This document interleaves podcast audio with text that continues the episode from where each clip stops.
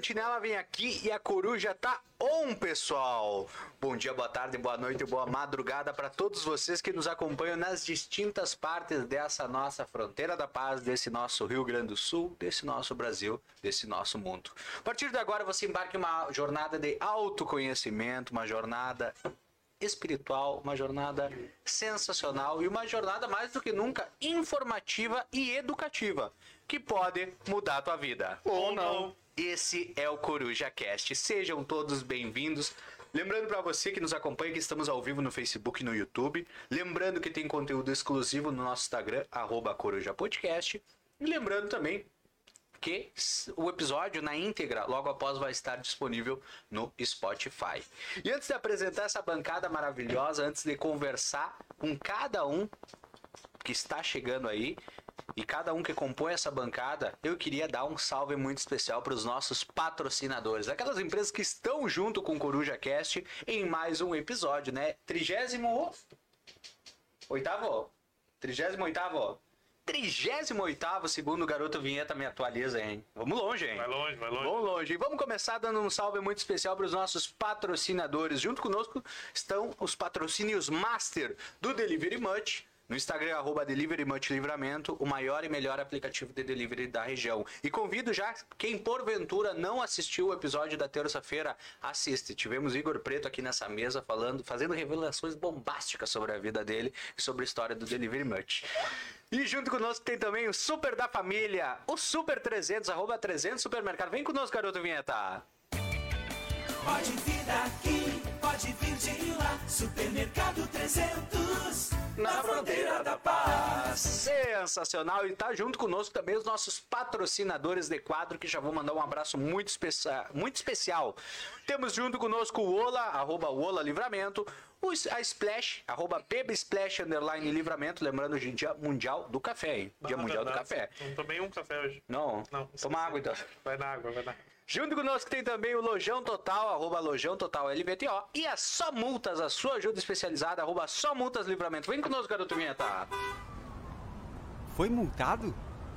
A só multas tem a solução. Somultas.com Sensacional, sejam mais uma vez todos vocês bem-vindos e vamos começar a dar as boas-vindas a quem compõe junto conosco essa bancada maravilhosa. Então, primeiramente queria dar as boas-vindas ao nosso convidado de hoje, o professor Tiago Torbes. Tiago, primeiramente, muito obrigado por estar aqui junto conosco, muito obrigado por aceitar nosso convite e fazer parte. Para quem nos acompanha, só para deixar bem claro, o Tiago é professor da rede municipal aqui da nossa cidade de Santana do Livramento, além de ser vice-diretor do CEPERS, aqui junto, compõe a diretoria junto lá com a Adriana, inclusive um grande abraço para a Adriana, e também faz parte da mo- mobilização permanente dos profissionais de educação municipal Coragem para Lutar. Tiago, seja bem-vindo.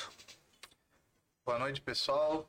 Boa Boa noite, boa noite. Francisco, noite. Lucas, Yuri.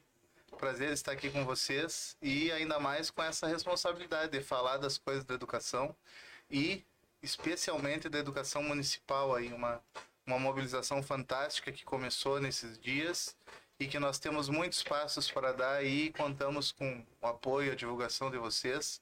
Sabemos da repercussão das conversas, um bate-papo, vocês já estão afinadinhas, se eu soubesse já tinha entrado até nos patrocinadores. Mas é, é muito importante para nós, a gente dialogava antes de entrar no ar aí, nós precisamos de espaço para mostrar para a nossa sociedade, a comunidade santanense, o quanto nós estamos determinados nas, nos nossos direitos, nas nossas lutas, mas sem deixar de lado a relevância, a importância que tem o nosso trabalho para desenvolver a nossa cidade, que sem educação ninguém chega lá. Arroba o Yuri Teixeira, cria do Nossa Senhora, né? É isso. Exato. Já que estamos falando de educação, já que estamos falando, já que estamos falando de educação, não podemos deixar de mencionar, né? Verdade. Seja bem-vindo. Boa noite, Lucas, Chico, Thiago, nosso convidado hoje aí, a todo mundo que nos acompanha. Realmente, sem educação ninguém vai pra frente, né, Thiago? É o que é a base de tudo, como a gente sempre diz. E tenho certeza que vai ser um bom, é, uma boa conversa aqui com o Thiago e, a e todos que estão nos acompanhando, porque a gente tem acompanhado nos últimos dias todo esse assunto que veio é, não, é- não dos últimos dias, mas algo já há muito tempo, mas nos últimos dias tem dado bastante é, repercussão aí a gente tem mostrado para vocês e hoje a gente decidiu trazer o Thiago aqui para conversar mais a fundo e saber mais, né, um pouco sobre toda essa situação aí da educação. Mas prazer estar com vocês aqui em mais um programa. O prazer é todo meu. Vamos lá. Arroba Chico dos Anjos. Ah, mudou o arroba. Olha Tiramos só. o underline. É, Muito a bom. pedidos, a Parabéns. pedidos. Muito A bom. pedidos. Agora tu. Agora... Chico dos Anjos. Agora-. É, S. é que tem que ter dois S que não, que não dava. Agora o Home Store. Cria do Alceu, né? Ao seu Vamose. Todo, todo, todo o meu período de colégio ao seu Vamose. Ah, minhas filhas já estudaram no Saldanha Marinho, estudam hoje atualmente no Alceu. É, Cara, o programa de hoje para mim é muito relevante, né? Ah, o Thiago nos fez uma pergunta que depois eu vou falar no ar, né? A respeito das expectativas que a gente tinha do convite com ele e do que a gente, da- do que a gente enxerga a respeito desse, desse setor. E a minha resposta foi rápida, é, é dar voz a uma categoria muito importante e relevante na nossa vida. Então, para mim, o programa de hoje, falando a parte séria do programa, é, Cara, eu tenho, eu tenho várias coisas para trazer na mesa para ajudar a dar voz à classe dos professores municipais, estaduais, eh, de escolas particulares, enfim, todos os professores que são responsáveis pela nossa educação e pela nossa formação.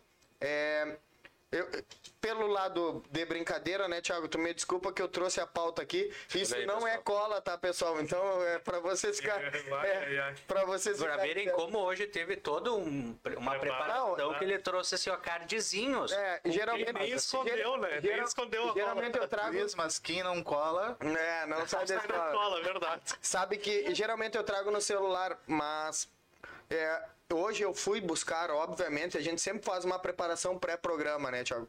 Mas, assim, só sabe da dor quem tá passando pela dor. Então hoje. É, agradeço a tua participação e fui buscar com colegas teus mais coisas que eu pudesse conversar contigo no ao vivo. Porque, infelizmente, a gente não pode estar com todos. Eu gostaria de dar voz para todos os teus colegas. Mas nós pegamos um representante e eu fui buscar as carências para que eu não me esqueça de coisas relevantes para falar. Então, muito obrigado por tu estar aqui. É, gostaria de mandar um abraço a todos os professores. Né, os professores que, que hoje eu falei durante o dia e que tiveram a manifestação de estar conosco, para mim, muito importante o programa de hoje. Gostaria de aproveitar o- começo e mandar um abraço pro Pablo. Hoje é aniversário do Pablo Brunet, o nosso advogado aqui do Sentinela, é nosso amigo, tá? Pessoal, um baita empreendedor que nós falamos em desenvolvimento de cidade, que tem três ou, três ou mais empresas dentro da cidade, mais até, e acredita em Santana do Livramento, é um jovem empreendedor que acredita na nossa cidade. Parabéns, Pablo, e que tu tenha um ótimo dia junto à tua família. Vamos em frente. E arroba Lucas Bichink, cria do, de, de que escola do lado de já? Escolha 8. Escola Não, oito. Isso é interessante, isso é interessante Verdade. mencionar para vocês, porque eu iniciei nos estudos no Uruguai, eu tô com 29, eu devo ter entrado com 5 anos, de 5 para 6. Isso a gente já vai falar, eu faço 30 esse ano, uns 25 anos atrás, mais de 20 anos atrás. E na época, na época eu me lembro que eu sou doble chapa, pai uruguaio, mãe brasileira e minha mãe sempre considerou, apesar de ser ter estudado toda a vida dela em livramento, estudou no no Santa Teresa, como elas chamavam antigamente, Colégio das Freiras, no ali no Chaves, a mãe sempre considerou um pouco melhor a educação no Uruguai do que no Brasil. Isso, como eu digo para vocês, mais de 20 anos atrás. E ela, naquela época, optou por me, por me colocar lá em Ribeira. Acabei estudando, fiz ah, toda ensino fundamental, ensino médio lá. Acabei depois indo parar no. Acabei depois vindo fazer faculdade aqui no Brasil, na Unipampa. Mas é muito interessante ver essa perspectiva. Essa perspectiva que naquela época ela julgava que ela, na, na visão dela, a educação no Uruguai estava melhor que na do, a do Brasil. Eu, particularmente, eu estudei em ambos os lados. A única diferença que eu acho, que eu acho bacana, mais bacana do lado uruguaio do que ca- lado brasileiro, que aproveito esse momento, inclusive, para dizer, é que no Uruguai, hoje em dia, não tem necessidade de vestibulares. Tu entra diretamente, é claro, é mais puxado, tu tem que te manter numa média maior para permanecer, mas eu acho bem bacana, porque às vezes é uma é, o vestibular acaba sendo uma prova que muitas vezes as pessoas vão fazer nervosas, Sim, já vão é tremendo, seletivo. vão com medo, e muita gente que tem, a, tem o conhecimento, tem a capacidade, acaba se derrubando naquele momento.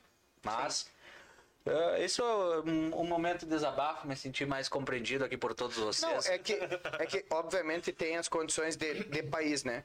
Ah, o, o país consegue ofertar a toda e qualquer pessoa que está no ciclo de colégio a possibilidade de adentrar a uma faculdade.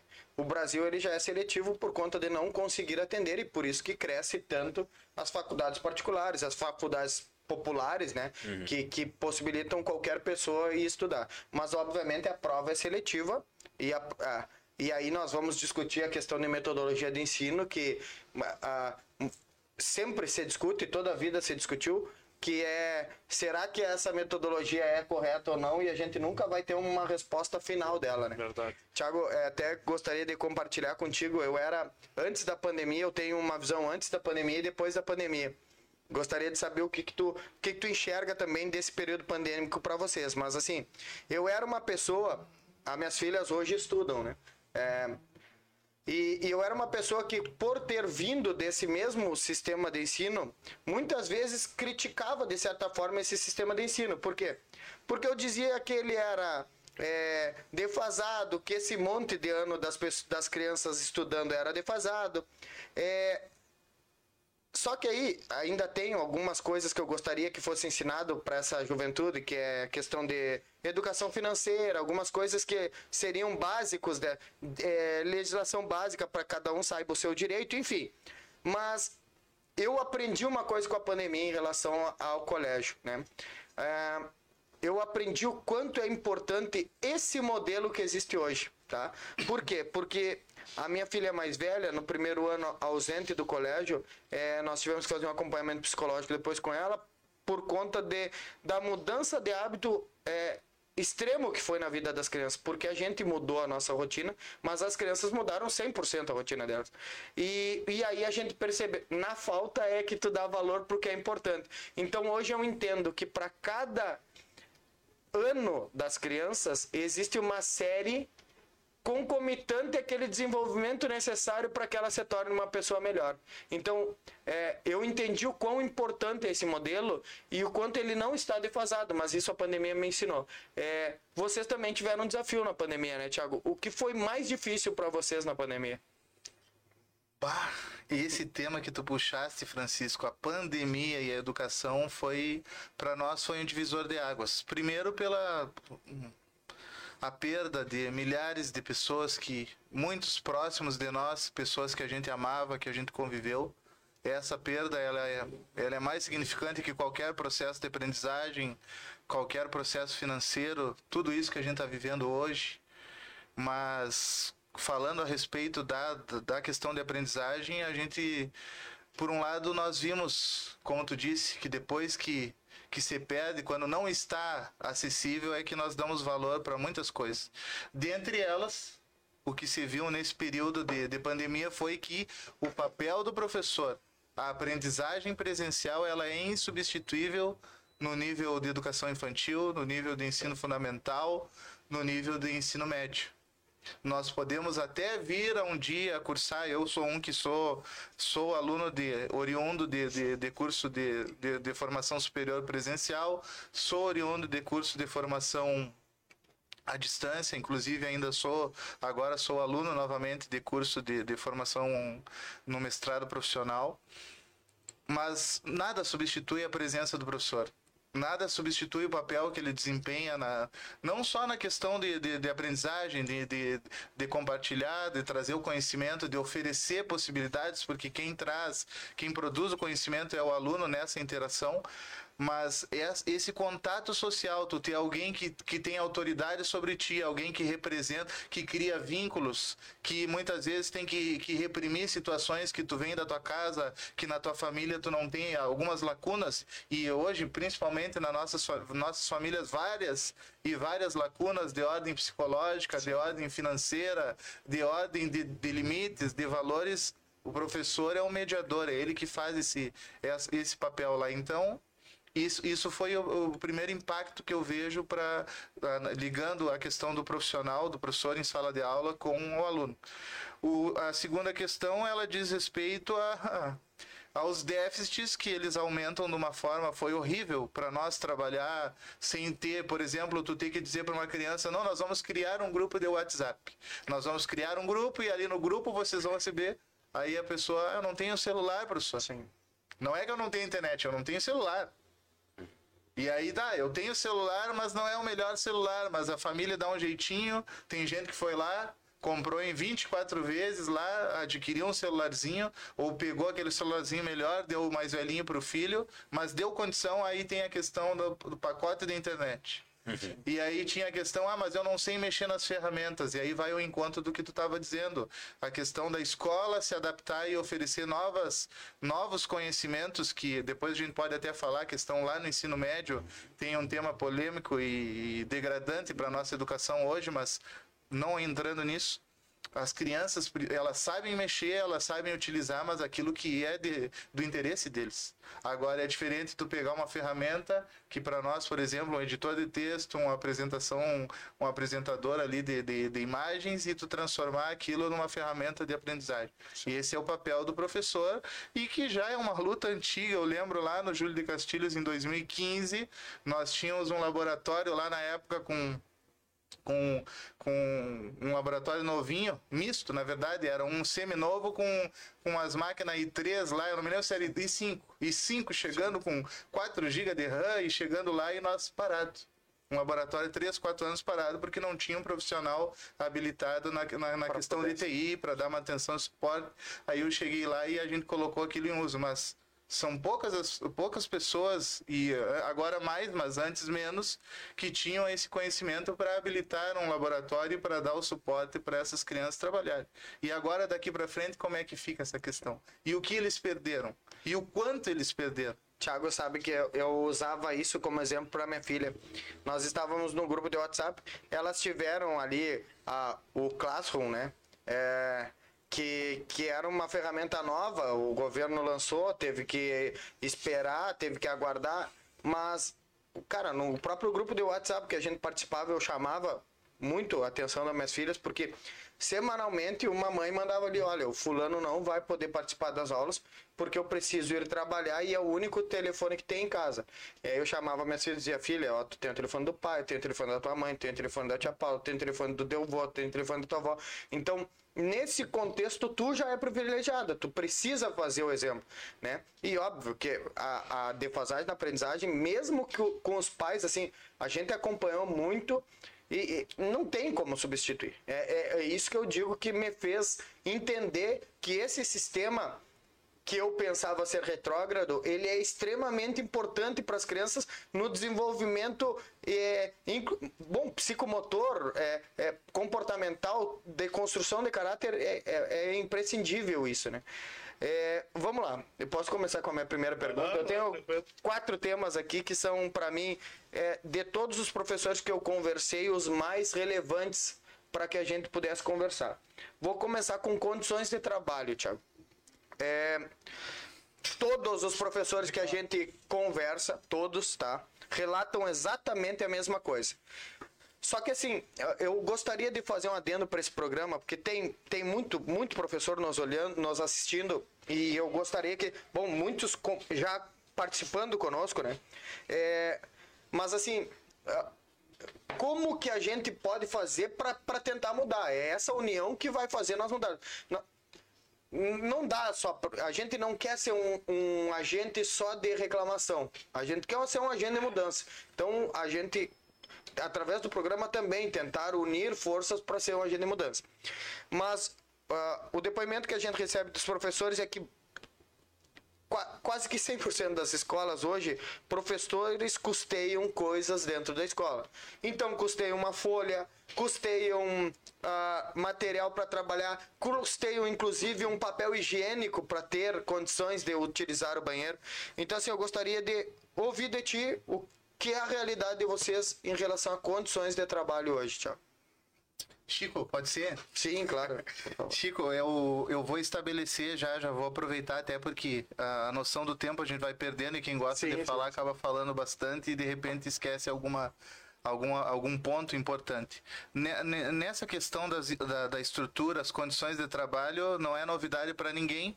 que a educação pública hoje no Brasil ela está em praticamente em falência. E aí quando falamos da educação pública, especialmente a educação básica. O nível, a, a educação superior ela já sofreu um colapso de recursos, de, de diminuição de investimentos, mas que vou deixar de lado aqui na nossa conversa.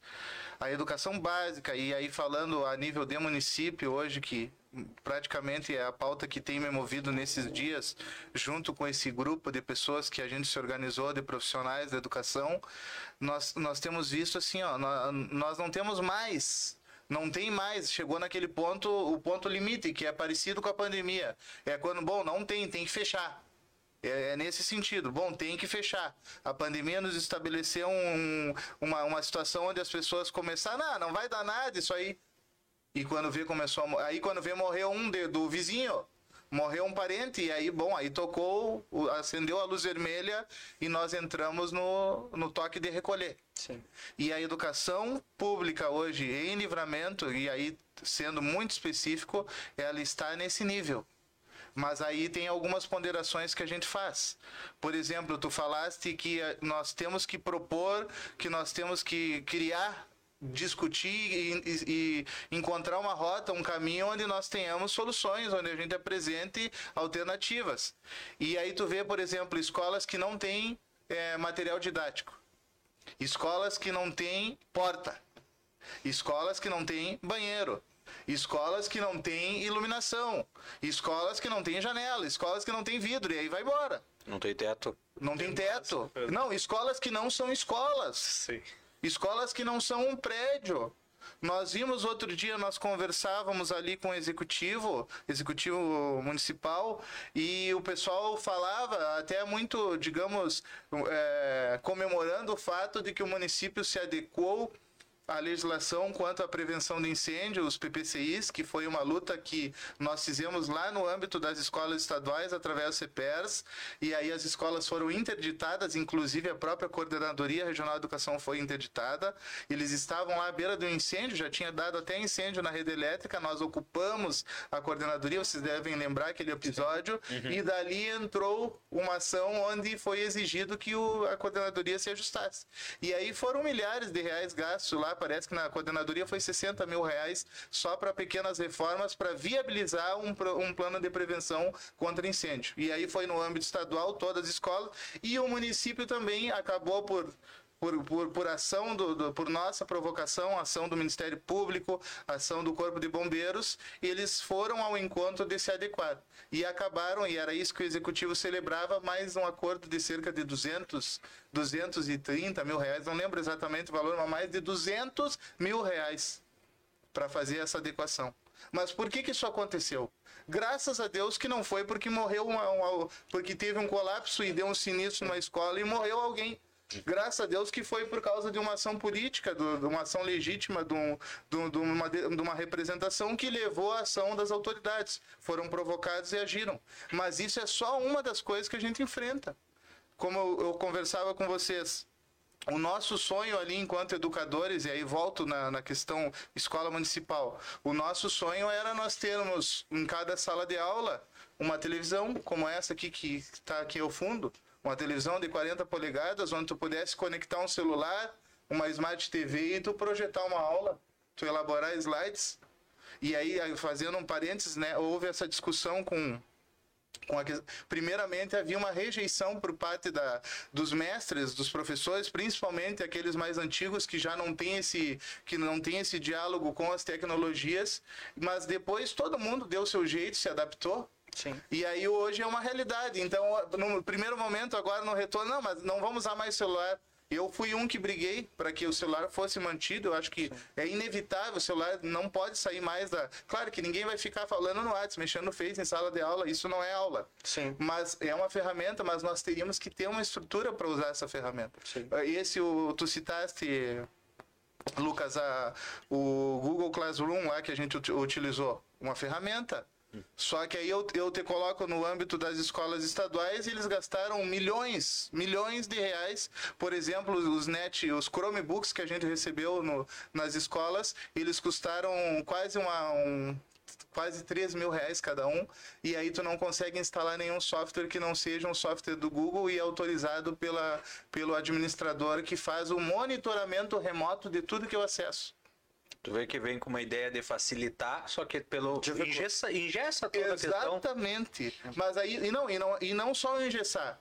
Se tu oferece uma tecnologia que custa um valor, ah, inclusive acima do valor de mercado para que para aquele hardware que tem disponível ali, mas aí tu vai o professor, no momento que ele recebe aquele material, ele assinava, ele ficava responsável por aquele material, então ele é responsável pelo que ele acessa. E outra, tu trata o profissional, a pessoa que recebe, eh, como eu digo, nos tornaram como mendigos. Tu não tem condições de comprar uma ferramenta atualizada, uma ferramenta boa de trabalho. Aí tu recebe uma ferramenta, mas tu não pode usar. Limitada. Ou seja, eu estou aqui no momento de descontração na sala dos professores com vocês. Eu preciso utilizar aquele material de repente para olhar alguma coisa da minha vida pessoal naquele momento. Eu não posso, porque não funciona. E isso é uma coisa que é inadmissível, é dinheiro público. E aí tu vai e volta lá a questão do aluno aprendizagem. E aí volto no município, que eu acabo, tenho que sair um pouco, mas é uma, uma realidade parecida. No município, desculpa.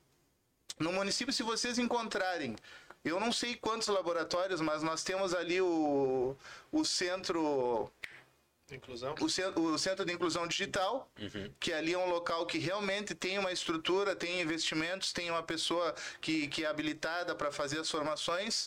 Nós temos ali o Polo, que é a nível de ensino superior, o Polo OAB ali, e, e por aí termina. São poucas escolas que têm a estrutura de, de, de formação, de, de, de, de, de manutenção e principalmente de condições de material ali, de hardware, de equipamentos atualizados para oferecer uma formação para gurizada.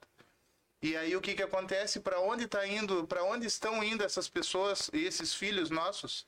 Esses cidadãos que são pequenos, mas que tu como pai mesmo, tu quer, tu quer que a tua filha aprenda, ela tem que saber editar um texto.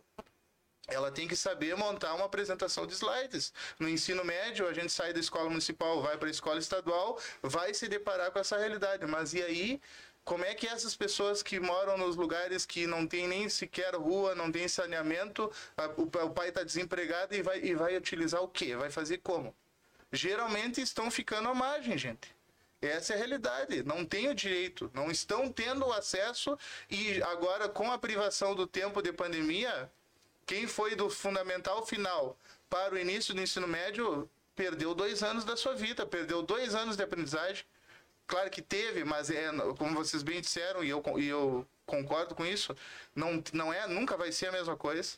Perderam a convivência, perderam a- o desenvolvimento, é, digamos, afetivo, emocional, o contato, saber lidar com as diferenças, com as pessoas, e Relações também a, sociais. a questão motora que eu nem falei, mas que o Chico acabou falando. Essa aí é, é- essa aí dá para recuperar, mas para os menores é uma, é uma dificuldade bem maior e isso influencia inclusive na aquisição da linguagem e na aprendizagem e na alfabetização, que inclusive é um, um dos meus temas na, no, no mestrado profissional aí que eu vou desenvolver. Sabe que eu, eu vejo depoimento de pais, né? Eu vejo o quanto as crianças de hoje, principalmente os pequenos, né? Têm dificuldade de desenvolver fala, enfim, por conta da, faci da facilidade do celular e a não necessidade de fala, né? É, e esse é um ponto do, do que tu tá falando, né? E, e tenho depoimentos de pais que os filhos estão com dois, três anos e não sabem ler e escrever e estão na terceira série. Estão com dois, três anos.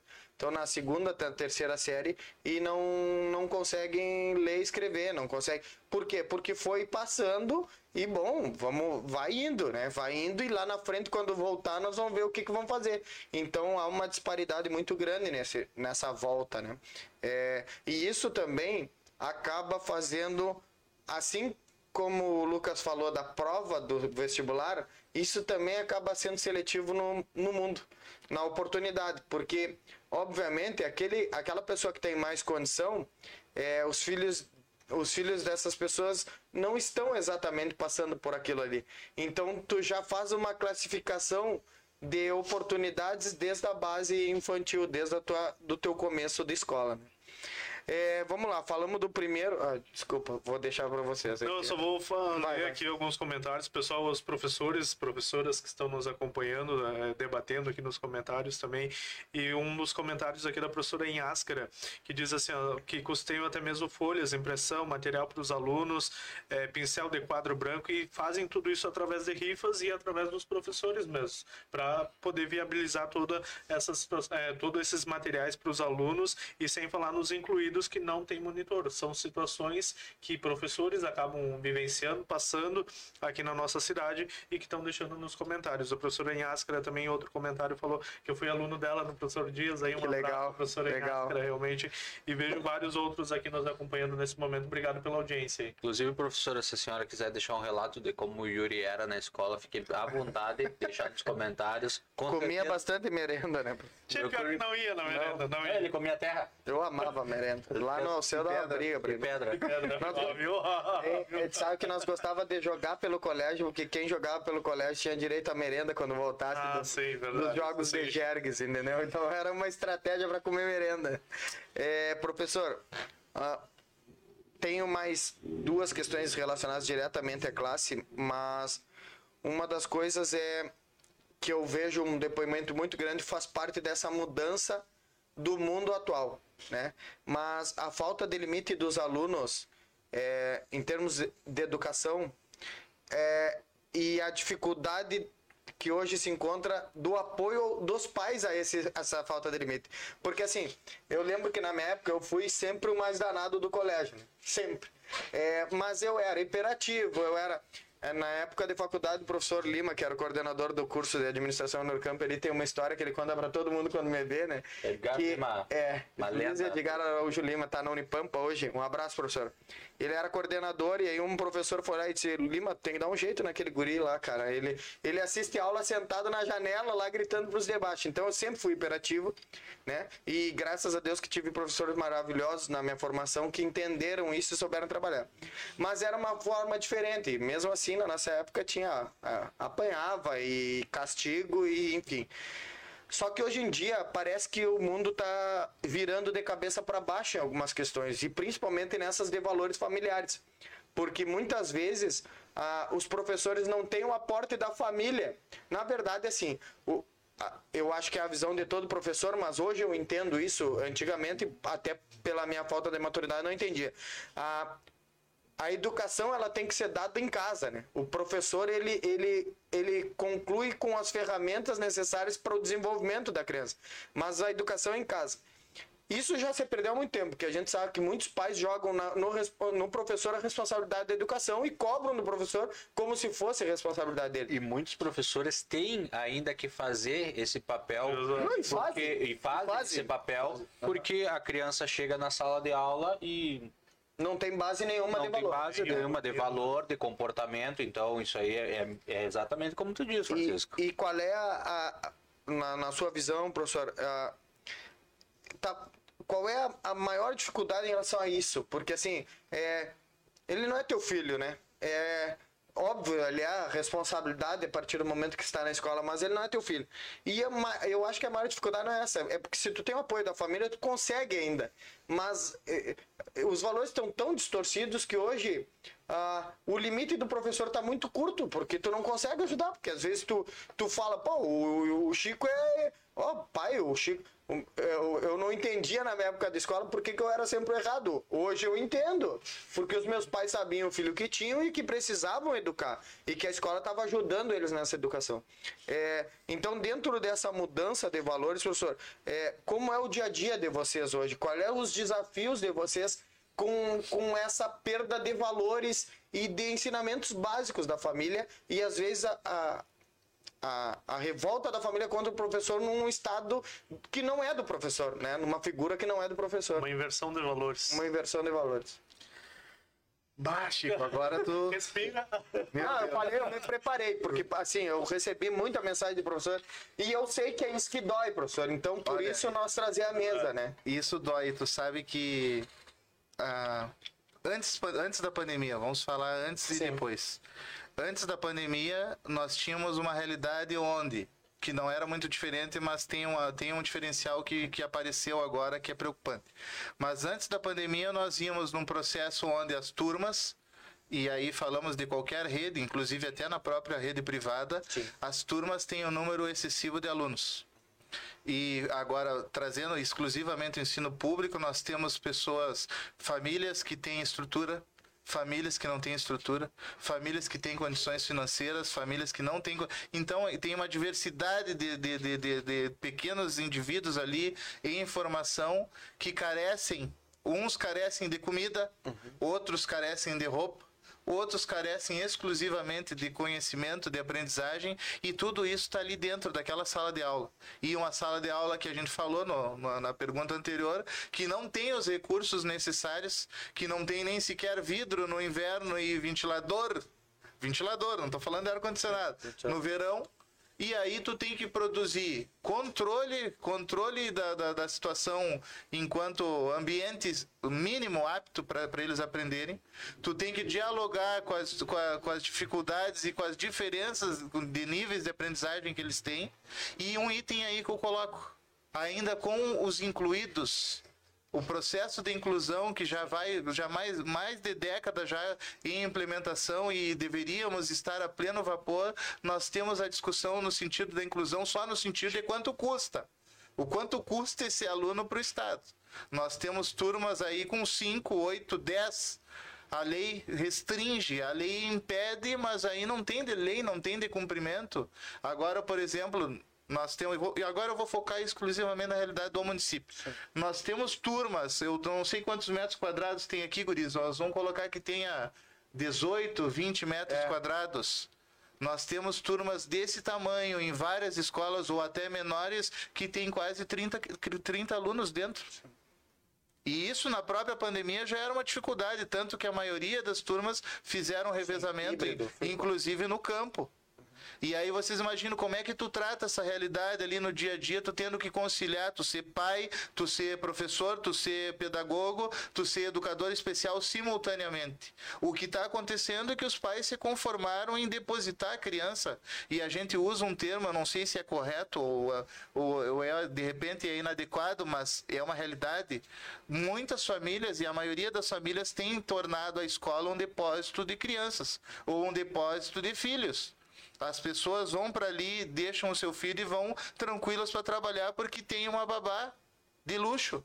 Tem um cuidador de luxo e que sabe que vai ensinar alguma coisa boa. Por... Ah, aquele professor é péssimo, é horroroso. Mas pelo menos o teu filho está seguro.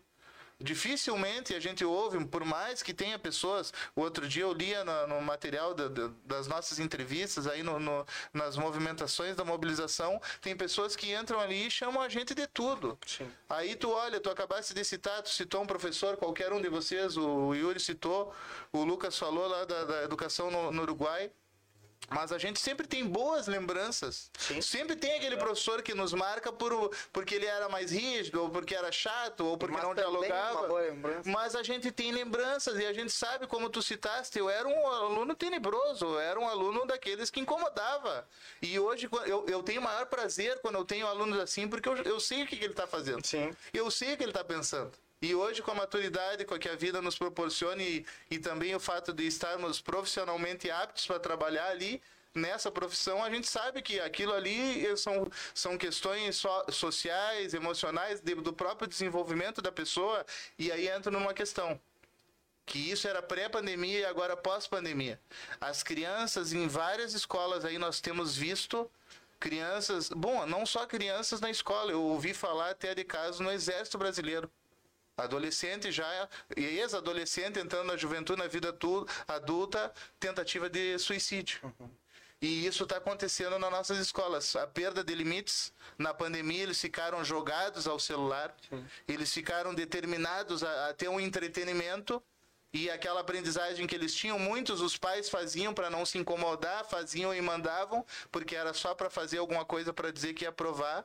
E agora essa degeneração que ah, regrediu no nível que nós tínhamos, ela está incomodando dentro das escolas. Incomodando no sentido que a gente não tem soluções. Nós não temos ferramentas. Estrutura. Um- uma coisa que nós conversávamos aqui antes de eu vir aqui conversar, vir aqui participar com vocês, é que essa situação que eu falei dos incluídos, de alunos especiais, alunos que necessitam de um atendimento especializado, que o pai não coloca ali a criança simplesmente, não, ele está ali. Como assim ele está ali? Eu mesmo já trabalhei com alunos na- na- até na, na escola Hector Acosta, a gente tinha tem exemplos lá de alunos que os pais fazem um esforço enorme. Hoje já estão lá chegando no final já da vida escolar, já no ensino médio, mas que se tu vai olhar de concreto a aprendizagem que eles tiveram a nível de conteúdos, ela não é igual àqueles alunos regulares que não, que não têm essas mesmas dificuldades. A gente ensinou muitas outras coisas, valores, socialização e também conteúdos, mas eu não tenho o mesmo processo de avaliação, nem o mesmo processo de desenvolvimento com aquela criança. E hoje no município a gente tem turmas aí, guris, principalmente, e agora eu me restringi, né? Foquei nessa questão municipal. Nós temos escolas aí que não têm os profissionais, escolas que estão dividindo os profissionais, tudo em virtude do tal do dinheiro, que o dinheiro é mais importante que uma vida. O dinheiro, o limite prudencial, ah, o não reajuste, isso é mais importante que a vida daquelas famílias que está ali. O teu único filho é autista. Ele precisa de um cuidado. O teu único filho, síndrome de Down, precisa de um cuidado, mas não tem esse cuidado. Essa é a realidade. Não tem como. É impossível. Eu sou professor de educação física na rede municipal.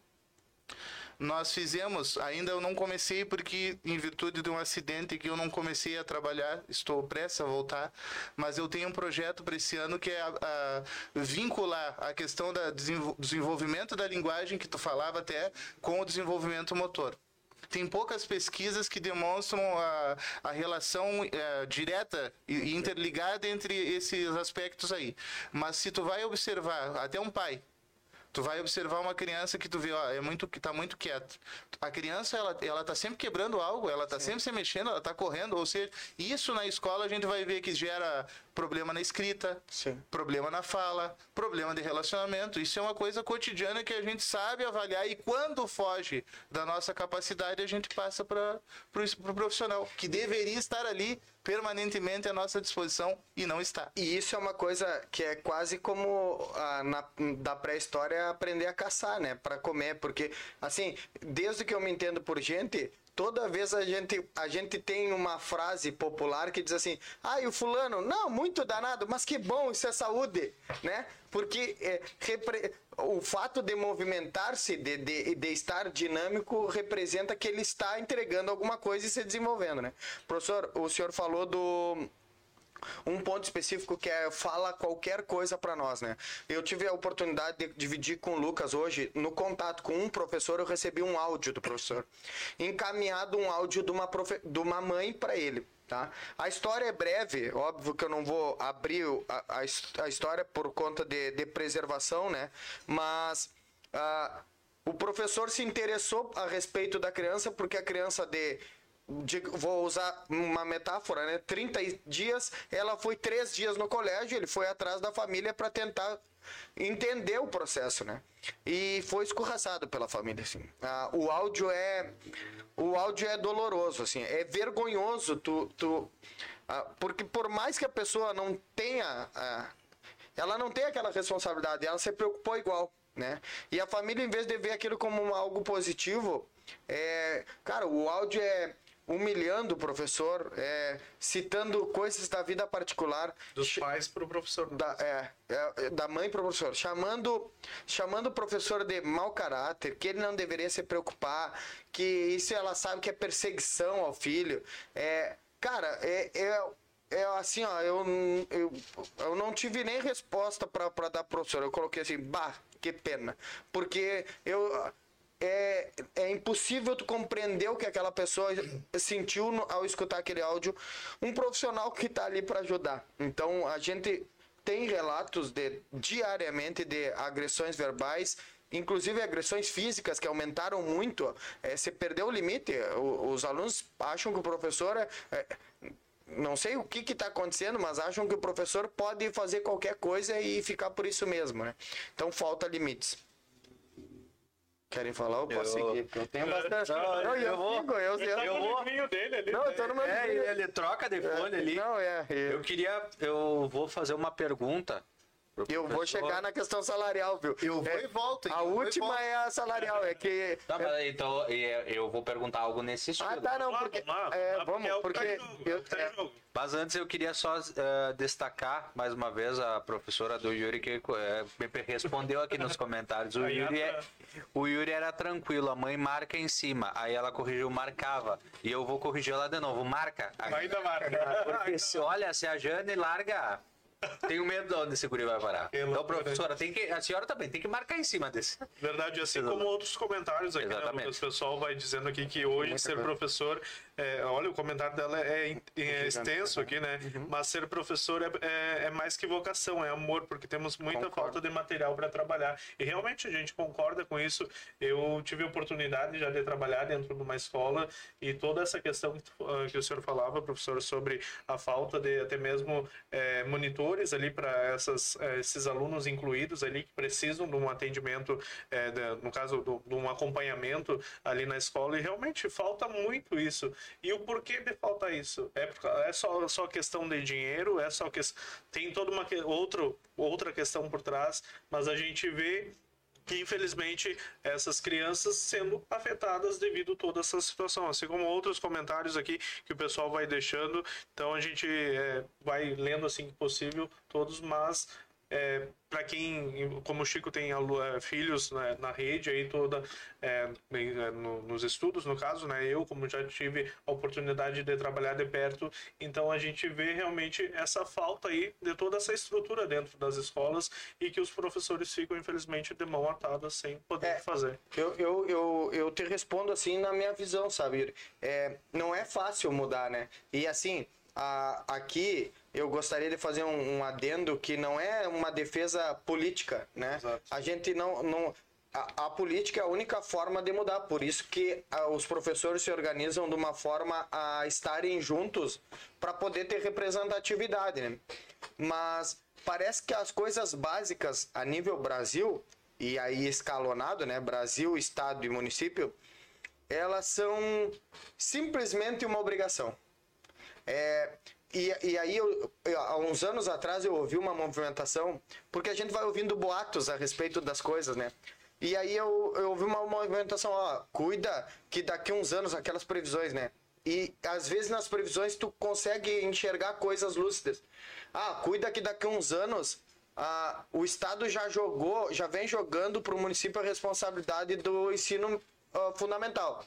E eles vão fechar as escolas de ensino médio e vão jogar no município. Porque se é, se é simplesmente a minha obrigação, se eu me livrar daquilo ali, tá ótimo. Sim. Entendeu? Atira a bomba na mão do município, paga X% do, do. repassa X% da verba e o que sobrar nós fazemos festa aqui em cima. Me parece que essa previsão não era muito louca. Porque se tu for analisar, realmente hoje as coisas, e aí incluo a saúde, eu acho que a segurança pública é um pouco mais cuidada, porque aí afeta diretamente eles. E afeta eles, porque assim, ó, é, se tu for ver a segurança pública, ela é para todo cidadão. E, e eles precisam da segurança pública para manter a coisa em ordem. Mas a saúde, onde já é, há uma um distanciamento na saúde entre quem tem e quem não tem, e a gente vive num país de disparidade enorme de, de poder aquisitivo, é, opa, eu já tenho esse aí, eu não preciso me preocupar muito que eu tenho como pagar. E a, e a educação está indo para o mesmo caminho. Ah, olha, é, é, essa fatia aqui tem como pagar a educação, e é, é por isso que a educação particular tanto cresce, porque a falta, e onde há falta, eles abrem um serviço e, e com- suprem para quem pode pagar. Tá, mas e para quem não pode, né? Porque assim, a- a pessoas que têm filhos com necessidades especiais, beleza. É, tem um- um- uma forma de tratar, um carinho, um amor que é, é, é acima de qualquer outro amor no mundo. Mas elas estão divididas em classes sociais. Tem gente que tem grana e vai conseguir pagar a melhor educação pro filho. Nós temos um exemplo aqui dentro da empresa. O jogo que trabalha conosco tem uma filha com necessidade especial. Cara, ele trabalha em três empresas.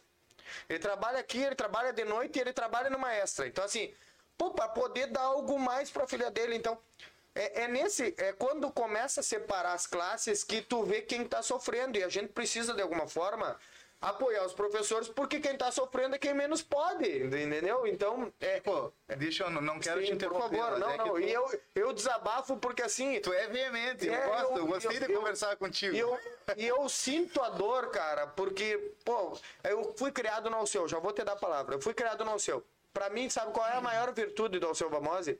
Ele junta exatamente aquilo que tu falou, ele junta tudo. Tem quem tem, quem tem, não tem, quem... e isso te dá uma visão de vida, porque aí tu vê que tu tem um moletom pra vestir, mas o cara não tem, e aí tu começa a valorizar o, mo- o moletom que tu tem. Então, isso pra mim é a coisa que elas, as minhas filhas mais aprendem hoje no Alceu, é essa convivência, sabe? De, pô, dar valor para aquilo que tu consegue ter e aprender com aquela pessoa que não tem. Porque ela não tem, mesmo assim, ela não é pior que tu. E, às vezes ela é melhor de, de, de formação, de caráter. Por favor, professor. Ah, Chico, agora eu ia falar, no, ia entrar noutra, no, noutro, noutra parte da tua fala, mas agora eu vou entrar nessa última aí. É, é uma frase que não é minha, mas é do professor Juca Sampaio, mas eu vou, vou invocar ela porque vai ao encontro do que tu disse. É, a escola pública é a melhor escola. A escola pública é onde tem o cara que, que vai com uma chinelinha é, enjambrada com um pedaço de arame e vai o cara com um iPhone. Essa é a cara da escola pública.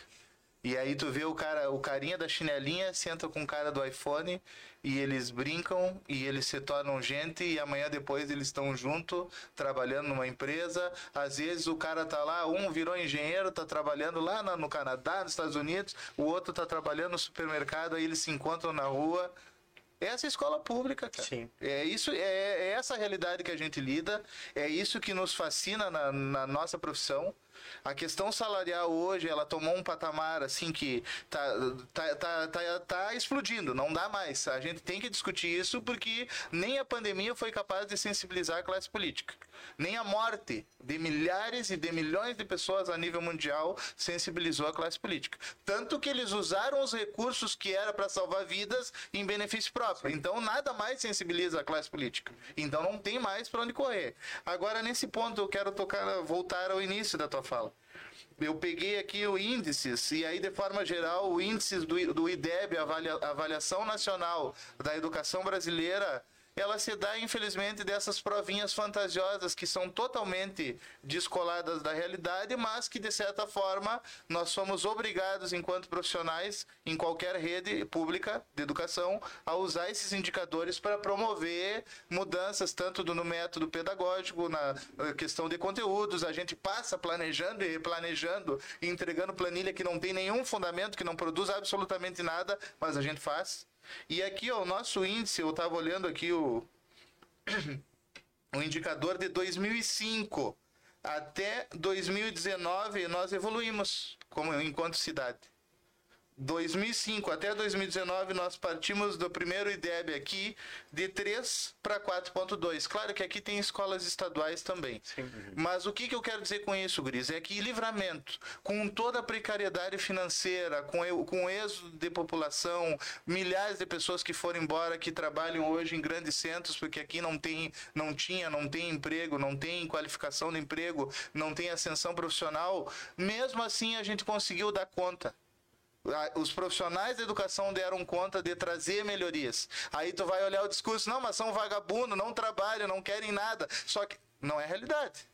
A realidade, os números não mentem. O fato é que um cidadão que estuda no Saldanha Marinho, na, na- no Alceu Vamose, ele tem as oportunidades, não as mesmas, porque é, seria, seria uma burrice da minha parte dizer que é a mesma. Mas agora, ele tem a oportunidade que, de repente, se ele ficasse sem essa escola, ele não teria.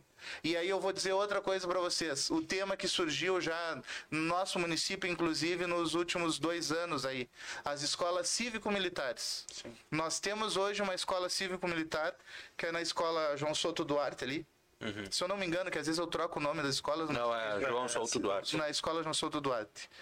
E qual é o diferencial que eu, conversando com os colegas, eu, eu ouvi o relato deles e até porque a gente tem esse grupo de mobilização, então a gente tem dialogado com todos, todas as, ah, as escolas, procurando interagir não só com os colegas, com as direções. E o relato deles é o seguinte: a escola ela passou de um índice de procura, vamos botar aqui, de cada 10 pessoas do bairro, duas procuravam escola, agora de cada 10 pessoas do bairro, 50 procuram escola. Ou seja, ela passou a ter uma demanda da população, ela passou a ter um al o alvo daquela população e da população não só ao, re- ao redor, mas da cidade inteira, a escola cívico-militar, cívico-militar. Mas aí qual é a diferença da escola cívico-militar? Aí tu pergunta para os profissionais. É um bom tema, inclusive, sugiro para vocês. Tu pergunta para os profissionais, o que, que é que vocês estão ensinando aqui de diferente? Qual é o conteúdo? O conteúdo é o mesmo. Qual é o as horas que vocês têm? Mesmo. O número de horas? O mesmo. O número de dias letivos? O mesmo. Qual é a diferença?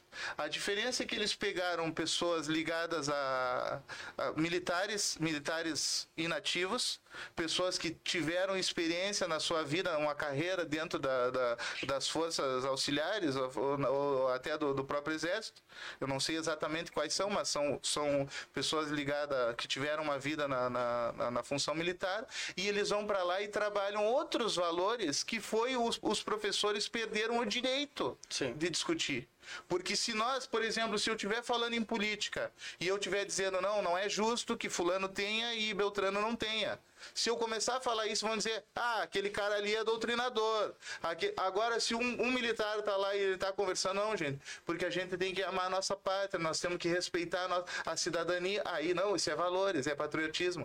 Vejam que dentro dessa questão ideológica que assumiu a- a- o país, se posicionou de uma forma assim de, de, de, de confronto, de, de querer se colocar uns contra os outros. A- agora me fugiu aquela palavrinha tão tão em moda agora. A polarização. Polarização, sim. Isso aí, inclusive na educação. Mas aí eu faço um parênteses. E o, qual, é, qual é o diferencial de fato? O diferencial de fato é que eles têm ordem unida, eles aprendem, eles, eles têm gente para monitorar permanentemente. Tem O- estrutura. tem estrutura Porque aí vem dinheiro tem recursos isso tem federais, Chico. Tu entendeu? A- Pra mim a diferença maior, porque se tu dá esse dinheiro pra uma escola normal, a escola de repente não contrata um, um militar, mas contrata um psicólogo, contrata um Ah, psicopedagogo. agora eu vou contrata- chegar. tu Entendeu? Vou Porque- terminar essa partezinha. Olha só. Tudo bem. E, e, os- e esse pessoal, esses colegas que estão lá, estão trabalhando muito bem. Estão se sentindo respaldados para realizar o trabalho de fato, que é produzir conhecimento com os alunos. É ensinar e aprender junto com os alunos. Isso está acontecendo. Agora, digo para vocês, detalhes. Qual é a remuneração do pessoal que está lá? Será que eles ganham piso? Será que eles têm que mendigar para receber o piso que nem nós? Não. Dependendo da graduação que eles têm ou que eles tinham enquanto a graduação que eles se aposentaram é o, o percentual da gratificação que eles vão receber. Se vocês olharem as médias salari- salariais, dá para pagar uns seis ou sete professores. Sim. Só com um profissional. Imagina. Então por aí eu encerro essa parte, até porque eu não quero não quero invalidar o processo. Sim, sim, a discussão não é que o processo não é Isso. bom, o processo é ótimo, mas ele teria que ser A igualitário para questão todos. é a isonomia. Sim. A questão é o respeito com quem de fato produz educação, que são milhares de professores, funcionários que estão nas escolas. E aí eu chego no último item. Quem é que tem a melhor educação no Brasil, a melhor educação básica? Vocês acham que são as escolas militares? Não. São os institutos federais. Os IFES do Brasil têm os melhores índices em educação básica. Por quê? Porque eles têm investimento, eles têm estrutura e eles têm profissionais não valorizados como, como deveriam ser, mas que têm uma valorização bem superior a nós.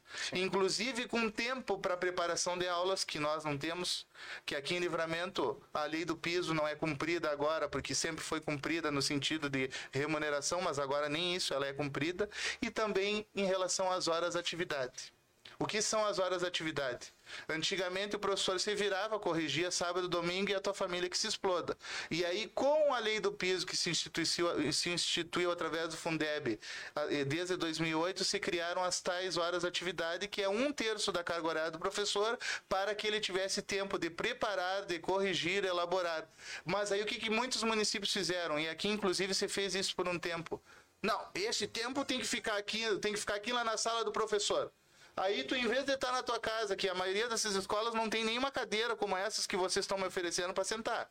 A gente senta naquelas cadeirinhas, às vezes até nas cadeirinhas de anão, aquelas de criancinha. Porque não tem. Não tem mesa, não tem luz, não tem internet, não tem nada. E aí tu tá lá fazendo trabalho pedagógico. Cumprindo a famosa, a famosa hora B, que eu não vou completar a palavra como, como a gente costuma dizer. Sem estrutura, sem condições. E aí me digam. Sim, como é que vai preparar a aula sem internet? Onde nós estaríamos se nós tivéssemos discutido isso desde o início aqui em Livramento e é o que nós queremos passar a discutir. Porque já que nós estamos sendo jogados na vala comum e sendo colocados, inclusive, contra os servidores das demais categorias, nós vamos passar a discutir e nós vamos passar não mais a discutir no nível, no nível de mobilização, no nível de não paralisação, não. Agora nós vamos discu- discutir isso permanentemente.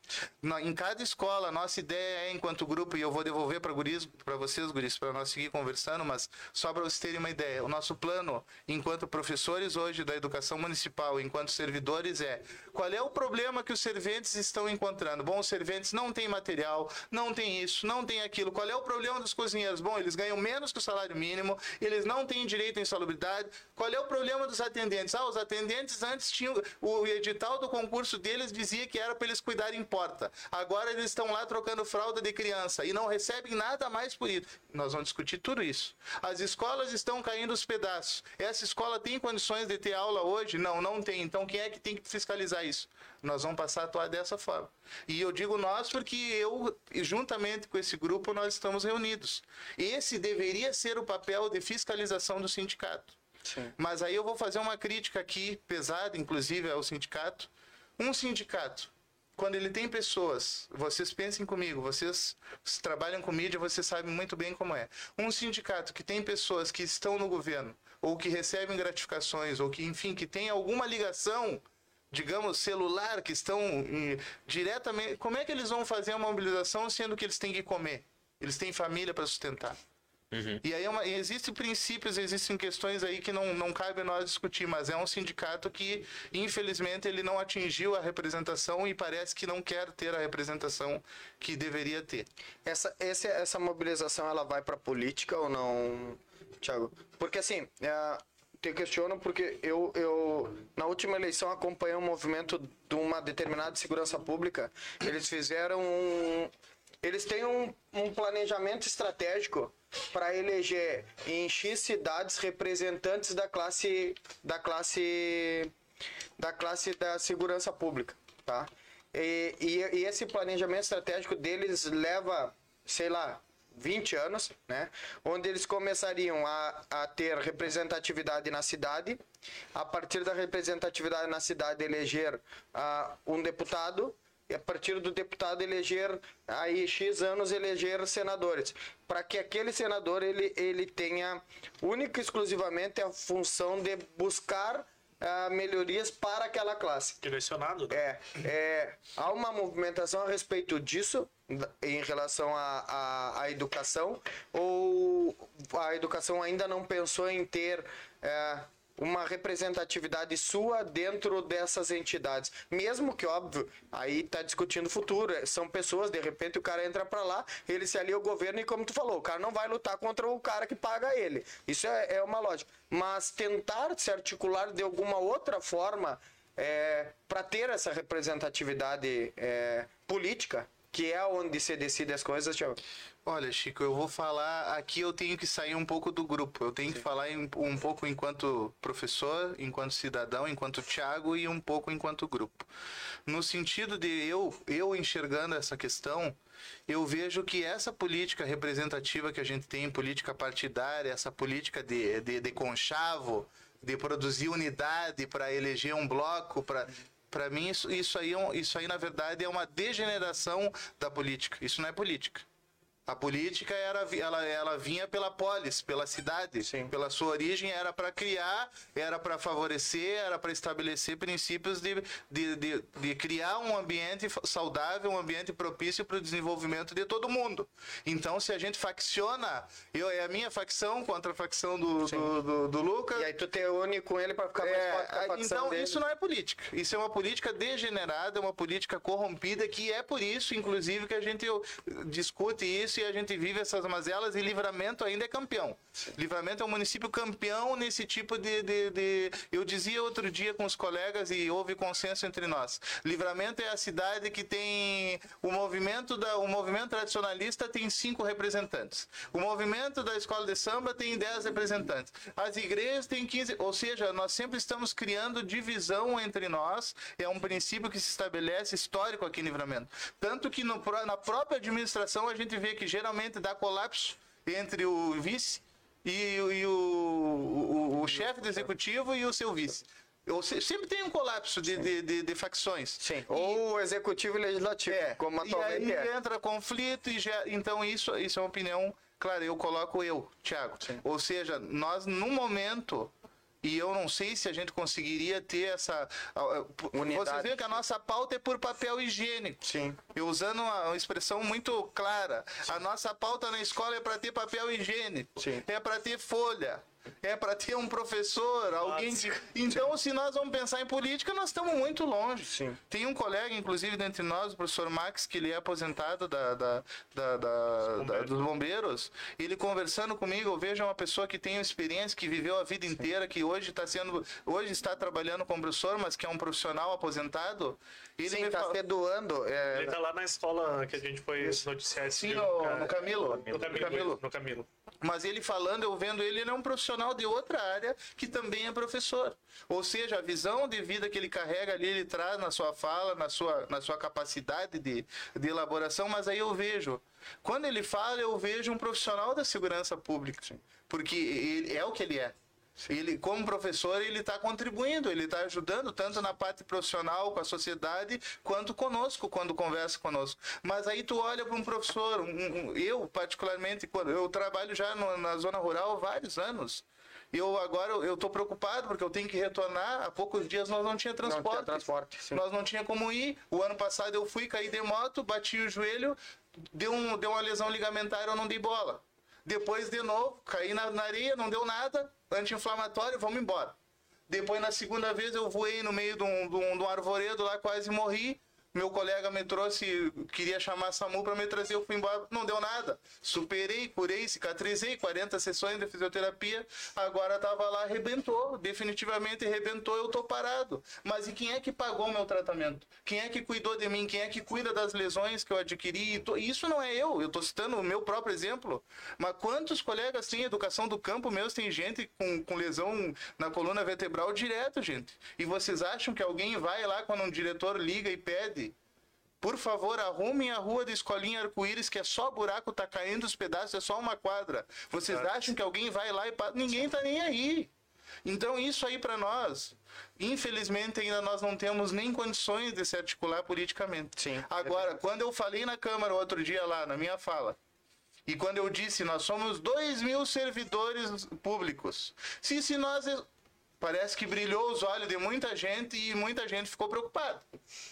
E disse o colega lá, o Mancilha, disse: Olha, não despertem, eu não me lembro se ele usou o leão, mas o, o- eu- tá adormecido. E infelizmente a gente vê isso. Só que o nosso trabalho não é fazer política. Sim. O nosso trabalho até é política, política pública, Sim. política de desenvolvimento, política educacional Mas não política partidária partidária. e principalmente política partidária degenerada, que é o que tem. Você, vocês vão ver, talvez até na live tenha algum comentário, ah, esse cara aí é candidato a alguma coisa. Todos os anos nós somos candidato a alguma coisa. Agora, a maioria de... de- to- não que a pessoa não possa ser, porque tem pessoas que são filiadas a partidos... Não, e são capacitadas. É, não, é uma que, é- não é uma questão de poder ou não. Cara, se tem condições, tem que, tem que ir. Mas ninguém é obrigado aí. Sim. E infelizmente tem gente que só enxerga desse- nesse ponto de vista. E aí tu levanta um movimento, nós temos hoje aqui 257 mais 89. Vamos arredondar, 350 pessoas ali que estão junto conosco no grupo.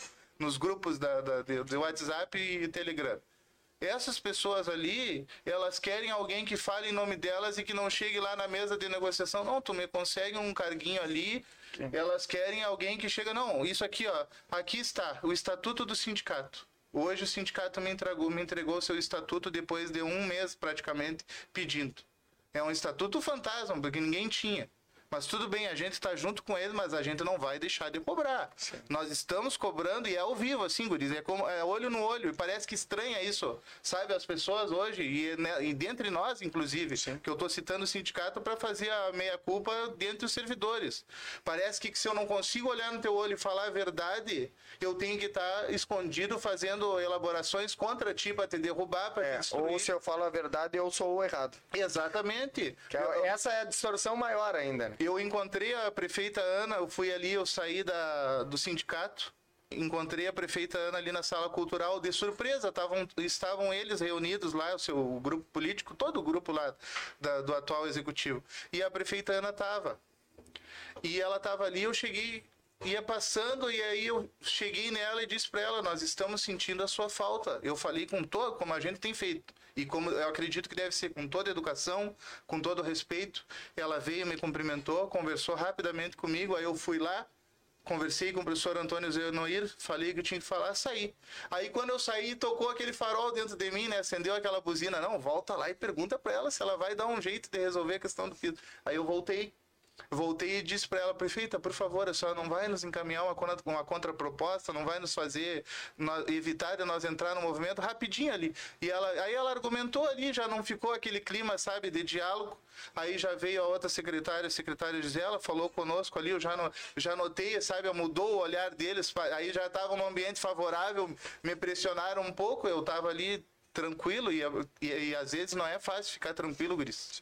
Às vezes não é fácil quem carrega essa responsabilidade e não tem, por exemplo, nós não somos sindicato. Quem tem essa responsabilidade é o sindicato. Então tu carrega aquele fardo que não é teu. Mas aí eu já saí dali e saí preocupado. E, e tá muito claro que não vai ter uma proposta para nós. E aí entra o que nós vamos decidir. E aí, claro, eu vou deixar vocês falarem um Vamos pouquinho. perguntar, eu, nós vamos perguntar. É, é, falando do básico, né? O meu, meu penúltimo papel, Lucas. Merenda um real por aluno. Qual é a mágica que os colégios fazem para para dar alimento pro aluno, cara? Um real, tu tá sendo muito generoso. Começou, eu não quero mentir, Guris, que esses números aí, até às vezes as pessoas dizem, ah, porque tu tem que saber. Não, eu não tenho que saber. Quem tem que saber é o vereador. Quem tem que saber é o prefeito. Quem tem que saber é o secretário de educação. E na última instância, quem tem que saber é o diretor. Quando ele assume essa tarefa, ele tem que saber. E eu tenho que saber de forma geral. Mas eu não preciso saber o número. O número não muda nada na minha vida. O que muda é quando eu chego lá na escola e aí não tem um pedaço de pão para criança, porque é bem assim, Guris. É umas cascas de pão é uma caneca com meia, às vezes meia xícara de leite sem nada, porque às vezes não tem açúcar, às vezes não tem chocolatado, às vezes é leite puro, às vezes é café, é café preto, às vezes aí, aí, aí vamos entrar numa distorção aqui. No estado não pode comer manteiga, porque no estado ninguém come manteiga. Tu não come manteiga, Chico. Tu não come manteiga, Lucas. No estado não pode comer manteiga. Agora aí tu chega no município, tem manteiga. Aquela graxa velha. Aí no estado não pode comer, não pode comer geleia. Aí tu chega no município, tem geleia. Ou seja, é uma, o estado em si, aí não falo do estado do Rio Grande do Sul, nem do município. Ah, O estado, de forma geral, a organização Federativa. eh, federativa é uma vergonha. É um colapso, ou como tu falaste, 80 centavos. Começou em 37 centavos, não quero mentir passou para 53 ou 57. Depois, e aí eu falo isso nas escolas do campo, onde nós fizemos uma série de reivindicações, inclusive com ações do Ministério Público, que isso é uma longa, de muitas mãos. Como dizia ontem o, o colega, o servidor Miguel, falava há muitas mãos que a STEM elaborou seu documento lá. E, e- a mesma coisa foi. São anos de mobilização de diretores de escolas do campo, são pessoas ligadas ao sindicato, são pessoas da comunidade, enfim, é a muitas mãos, aí conseguimos ampliar esse valor. E vejam bem, olha só onde vamos chegar. Esse valor que vem do governo federal, ele calcula de acordo com o número de alunos. O número X de alunos é um percentual, só que aí, um- devido à gravidade, porque as escolas do campo têm menos alunos, naquele âmbito ali da escola estadual, eles aumentaram o repasse. Porque viram, não, não tem como os caras produzir, eles não têm aluno suficiente para gerar um, um volume financeiro que seja apto para comprar merenda.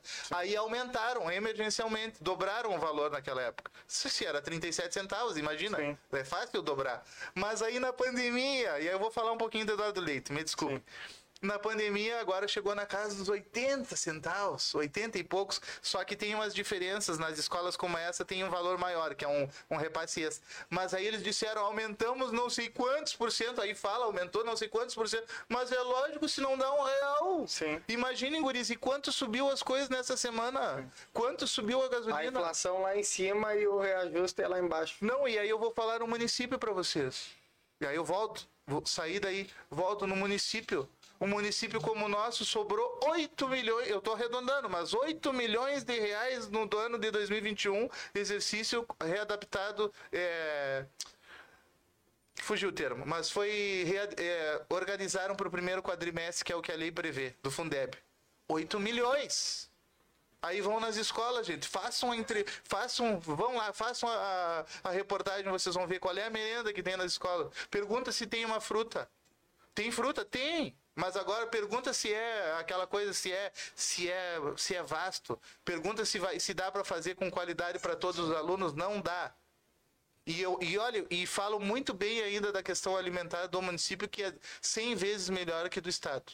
E, E- e na maioria das, desculpa lhe cortar, na maioria das vezes os professores que levam Não, coisas para claro. ajudar na própria Não, esse- porque o que, que acontece? Como o professor trabalha aqui, trabalha ali e não dá tempo, os professores geralmente, 90% das escolas, ajudam, compram carne, compra isso, compra aquilo para ajudar para eles também poderem almoçar na escola. Então isso já é, um, já é um acordo de cooperação universal que tem em todo lugar, em toda escola e no município mais ainda, devido a essas condições. Mas agora isso já ultrapassou as barreiras do aceitável.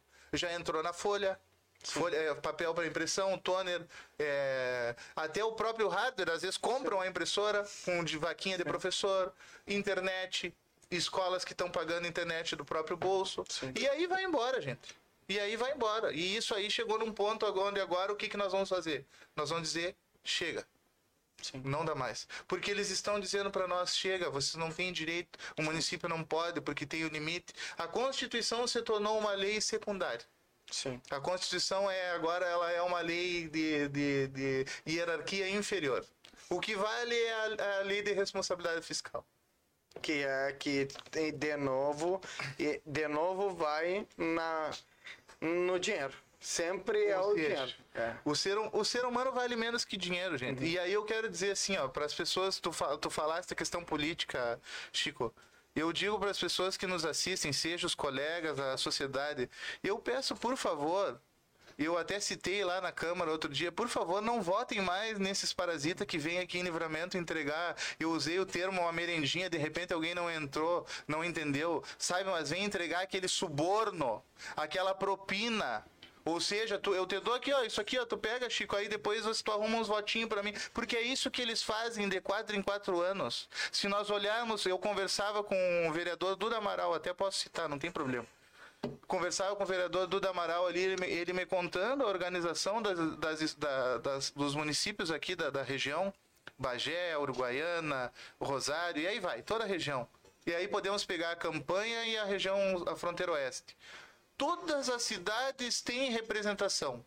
Todas as cidades têm, têm incrementação não só de, de, Só a nossa não tem. de volume de dinheiro que chega de fora, mas também estrutura. É curso de direito, é, é hospital de atendimento de alta complexidade. Enfim, e a gente vive sempre de esmola, então eu peço, por favor, não votem nesses cafajestes, por favor, não votem nesses sem vergonha, não votem nessas pessoas que não têm comprometimento. E falta organização nossa, porque aí agora chega deputado, vai ter 40 deputados de livramento e não vai eleger de novo nenhum. Exatamente. E nós vamos seguir sem representatividade. A gente bate quase todo o programa nisso. Todo o programa a gente fala exatamente isso. Pessoal, pelo amor de Deus, em algum momento vamos acordar e vamos eleger alguém que seja daqui, mas precisa ter uma uniformidade das pessoas daqui também, tu entendeu? Não, e eu te digo, Chico, tu falaste a palavra agora, uniformidade. Se eles quiserem eleger alguém e eles não quiserem uniformidade, então a gente não vota. Sim. É melhor não votar em alguém que não quer con- construir, que não quer dialogar, não interessa se é de esquerda, se é de direita. Se eles não dialogarem entre si e estabelecerem um projeto para a cidade, um projeto onde os professores não tenham que estar mendigando para usar transporte, os funcionários da- da- que dão os- o respaldo, os profissionais da educação ganharem praticamente dois quartos, três quartos do, do salário mínimo, e essa gente não merece eleger um, ser eleita para um cargo representativo Sim. em qualquer esfera. A, a Camila Morel colocou aqui, ó, 8 milhões e escola sem água encanada. Verdade, a Camila é uma amiga minha até que está nos acompanhando aí. Ela estava trabalhando numa escola na zona rural aqui de livramento. E realmente a realidade, ela me relatava várias situações de lá. E a realidade é totalmente sem, sem nada, sem nenhuma estrutura realmente para aquelas crianças estarem lá e também para. Mas aí entra tudo que nós já falamos até agora, né, Thiago? A representatividade, a, o desconhecimento da esfera estadual, é, federal, estadual e muitas vezes municipal, Sim. tá? Porque o, o município às vezes não vai lá conhecer, não vai lá, não faz 60 quilômetros para conhecer uma, uma escola, né? É, é, que é assim, tipo, eles, eles mudaram agora a lei que aí o professor não podia ir no, no ônibus. Aí não vai pra campanha, aí tu te acidenta indo pro teu, pra tua moto, com a tua moto, com um dinheiro subsidiado de uma, duas semanas, se tu quiser, te vira pra ir depois, né? Mas pera aí, cara, como é que tu vai comparar, por exemplo, vamos pegar um exemplo daqui do estado. Vamos pegar o exemplo de Caxias, Farroupilha, que é 10 quilômetros de distância entre uma cidade e outra, tá? E aqui nós temos uma escola a 70 quilômetros, 60 quilômetros, né? Então não pode ser igual. E mas a gente, 70 quilômetros que tu leva três horas para chegar. mas a gente tem que ser, tem que ter alguém lá que diga, olha, peraí, livramento é diferente, ou a região da campanha, a fronteira oeste é diferente, livramento, alegrete, são grandes territórios, a gente precisa de estrutura diferente do resto para sobreviver. Bom, é, nós já vamos com uma hora e vinte de programa e se deixar nós falamos três. Eu vou pro último assunto que é o salário defasado, que é o teu assunto, né, Pode falar. Lucas? É, Bom, a, a discussão maior que eu vi em relação a salário, Thiago, é. Muitos usaram de forma pejorativa ou de forma comparativa, melhor dizendo, a cobrança do IPTU de 33,82% e a proposta de pagamento de um terço né, para os professores, ou seja, um terço seria 10 alguma coisa, de- entre 10 e 11%, né? É, o salário já vem defasado há muito tempo e a gente sabe, a gente, a gente, né? Eu converso com os professores e sei que parece que a última pá de cal jogada sendo os professores o Eduardo Leite conseguiu agora, né? Vem jogando, né? Mas ah, o que que o grupo é, tá lutando em relação a isso? Qual é a posição de vocês em relação a isso? Tipo?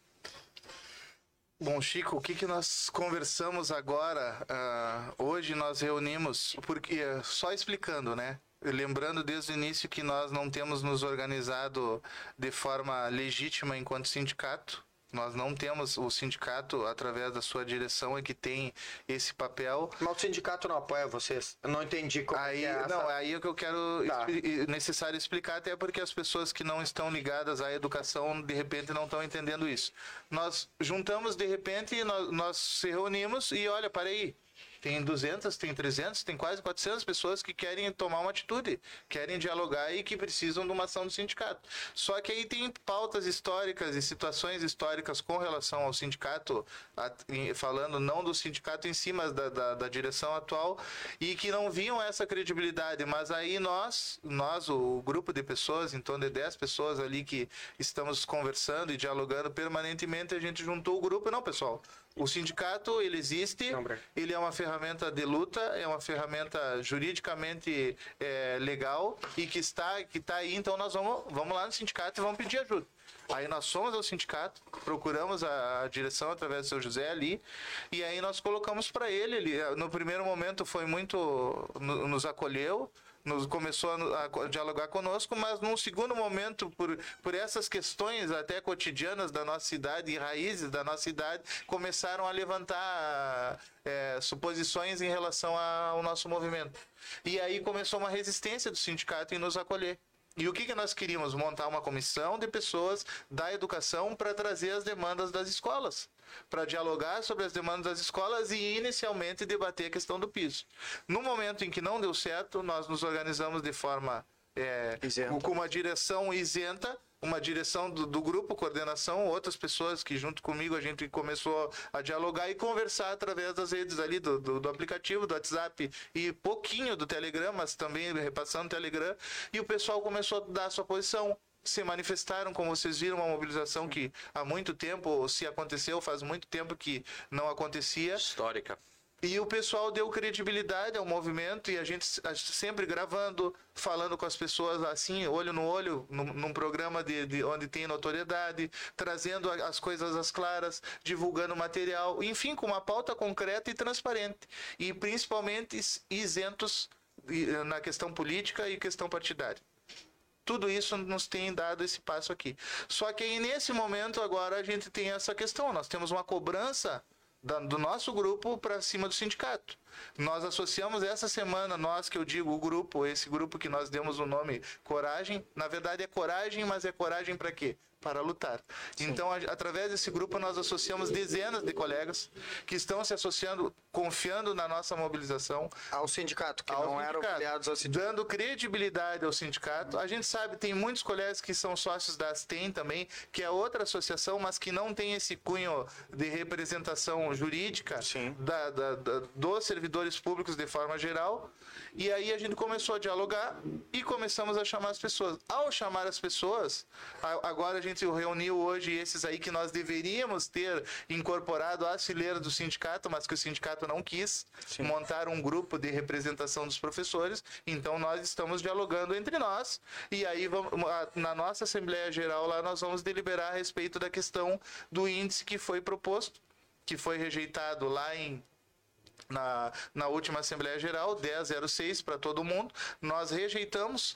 Parece que o município vai propor aí uma pequena adequação na questão inflacionária, mas não chegou nada oficial. O seu Zé até hoje não tinha, enquanto sindicato, recebido. A última informação do quando eu falei com ele não tinha recebido. Então nós vamos avaliar lá na nossa Assembleia Geral a rejeição, porque se não tiver proposta, nós vamos rejeitar. Se não for o piso, que é a lei e que é legal e é direito nosso, nós vamos rejeitar. E aí a, a categoria que for lá, as pessoas que estiverem lá, aí com a presença do sindicato, vão deliberar o que, que nós vamos fazer. É possível greve? Ah, Eu, eu te digo assim, ó, o termômetro da greve é a capacidade das pessoas de, de fazerem ela no sentido de enfrentar. Nós, nós, na verdade, o único trampolim que não tem, que não nos, nos permitiu entrarmos em greve imediatamente é a comunidade. São as pessoas, são os alunos e as famílias. Porque aí sofreriam mais, né? A gente que é o que a sabe. gente não quer, tipo. Tem escolas nossas, e principalmente na rede municipal, que as crianças só comem na escola. Sim.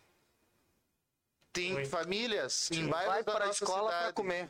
Que agora, depois da pandemia, a situação é tão grave que tem gente que está catando latinha, tem gente que está sendo despejada de locais, de áreas que estão em, em desuso, que estão inabitadas e que não servem para nada do município, mas que em vez de ter legalização fundiária, tem expulsão. Tem reintegração de posse. E que são nossos alunos nas nossas escolas. Sim. E que não tem trabalho, não tem comida e não tem onde morar. Então, essas pessoas é a nossa consideração e é por isso que nós já não estamos em greve. É só por esse motivo que nós não entramos em greve. E ainda temos uma resistência no sentido de não deixar essas famílias, essas pessoas desamparadas. O que a gente construiu momentaneamente num grupo menor, que é o grupo desses, as escolas escolheram pessoas, indicaram e estavam dialogando conosco, é de fazermos uma mobilização massiva no sentido de cobrar de quem é de direito essas situações que a gente conversou ao longo do programa. Sim. Tiago, deixa eu te fazer uma pergunta um tanto quanto é, delicada e com o maior respeito possível. É, ah, tu não acha que o, o por, por o grupo o grupo ele exerce uma função de pressão muito forte ao sindicato, tá? Mas ah, o grupo para ele ser efetivo ele precisa de representação no sindicato. Ah, tu não acha que esse seria o caminho? Porque assim, é, é, eu, eu- é a mesma coisa que a gente falou da política. Cara, se não tem outro caminho, vai ter que ser por ali. Então não tem outro caminho para esse grupo ter, porque esse grupo pode decidir assim, olha, nós vamos parar, mas se o sindicato não oficializar a parada, não para. Então, é, é, como fazer para que não se torne coisas conflitantes? Porque daqui a pouco, de uma forma leiga e, e, e honesta, é é só olhar de fora e pensar, pô, o cara do sindicato vai achar que o, o, a organização do grupo quer derrubar ele para assumir o sindicato. E não é isso. Vamos unir força. É a, a tal da união que a gente falou. Mas como fazer isso de uma forma rápida e assertiva para que ah, vocês passam parte do sindicato. É, é, não só como pressão, mas porque senão fica inválido o, o, um movimento tão grande de um grupo e o sindicato não vem junto.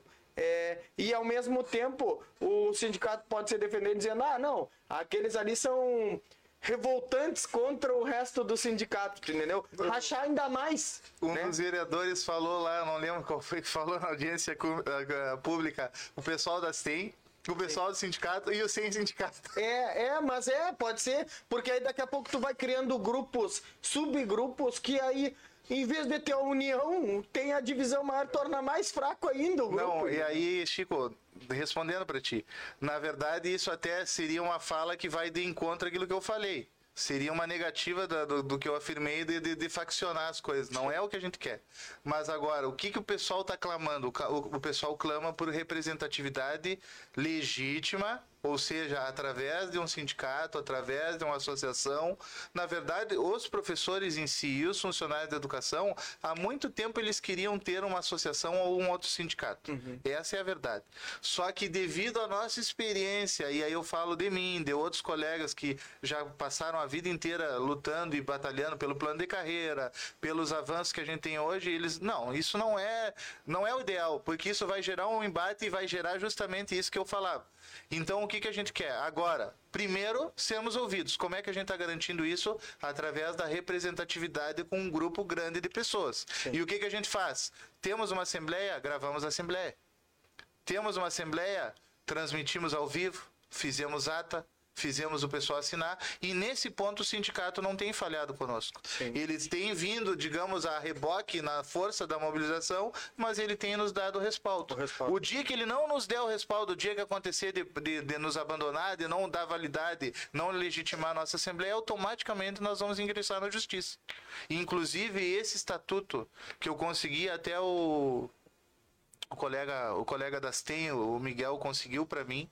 Ele ficou de enviar, mas hoje, pela depois de muito tempo, de- como eu disse, depois de quase, não sei exatamente, mas foram mais de mês. Aí chegou o tal estatuto. E aí eu nem vou entrar no mérito de como chegou na minha mão, porque se falasse ia acabar causando mais polêmica, mas o fato é que chegou e nós vamos multiplicar, vamos entregar para todo mundo. Ou seja, o papel que o sindicato deveria exercer, o grupo está exercendo. Agora, o que, que vão fazer daqui para frente é uma decisão que vai começar ali na Assembleia. Porque os professores vão decidir, bom, nós vamos denunciar todas as irregularidades, nós vamos mostrar para a sociedade o que, que está acontecendo. A princípio, o pessoal não quer fechar as escolas por essa questão que eu coloquei, mas nós não vamos ficar lá trabalhando e denunciando, não. Alguma coisa vai acontecer. Agora, eu não vou dizer para vocês que vai acontecer A, B, X, Y. Sim, porque depende do Porque, assim como o sindicato deve fazer esse papel, nós, como um grupo que se diz de representação e que está sendo de forma bem heterogênea respeitado e valorizado pela categoria, nós não vamos tomar um. fa- fazer nem sequer uma manifestação. Agora, isso eu posso dizer até porque foi autorizado pelo, pelos representantes que fizeram parte hoje da nossa conversa, que nós vamos exigir cada item cada posição que, o, que os executivos, que aí não é só a responsabilidade desse, mas o, ca, o caos que está instalado nas escolas na questão de, de estrutura, na questão de, de, de condições, enfim, recursos humanos, tudo isso nós vamos passar a cobrar. E ao cobrar isso, aí o município vai ter que dizer, olha, tem dois reais para gastar. Bom, onde que nós vamos gastar esses dois reais? Quem é que tem que decidir isso? É a comunidade. São os, quem trabalha na escola. Agora não pode sobrar 8 milhões de reais, gente.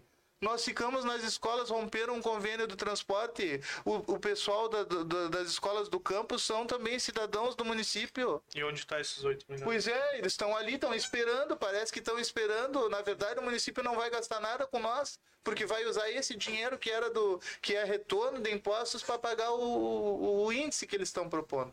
Ou seja, é um diálogo praticamente vazio de, de, de- digamos de nem é um diálogo, é um monólogo. O governo diz e vocês querem, querem, se não querem que se explodam. Sim. E a gente, o único a arma que a gente tem é a mobilização, mas eu quero dizer quem nos assiste, quem for assistir esse programa depois, a gente pede para essa comunidade, nós vamos fazer um movimento de encontrar cada direção de escola, cada professor, conversar com vocês, explicar para vocês a realidade financeira, a realidade pedagógica, tudo que vocês estão vendo, mas ah, em números. E quer, queremos o apoio de vocês para que a gente consiga fazer finalmente uma pressão, não é porque é esse executivo, mas é porque tem que dar um fim nessa história. Não pode ser que a gente fique sempre no 4.2, aí o cara para fazer uma faculdade ele tem que ir embora daqui. Para ele conseguir um emprego digno, ou ele abre uma barbearia ou ele vai fazer mídia. Como eu falava para vocês, que vocês são os corajosos, vocês que são jovens e que têm qualificação, entraram no mercado onde tem muita gente entrando nesse mercado. E tem que ser competitivo, e isso é bom, mas isso poderia ser num outro âmbito, num nível de produzir mídia para fora do estado, enfim.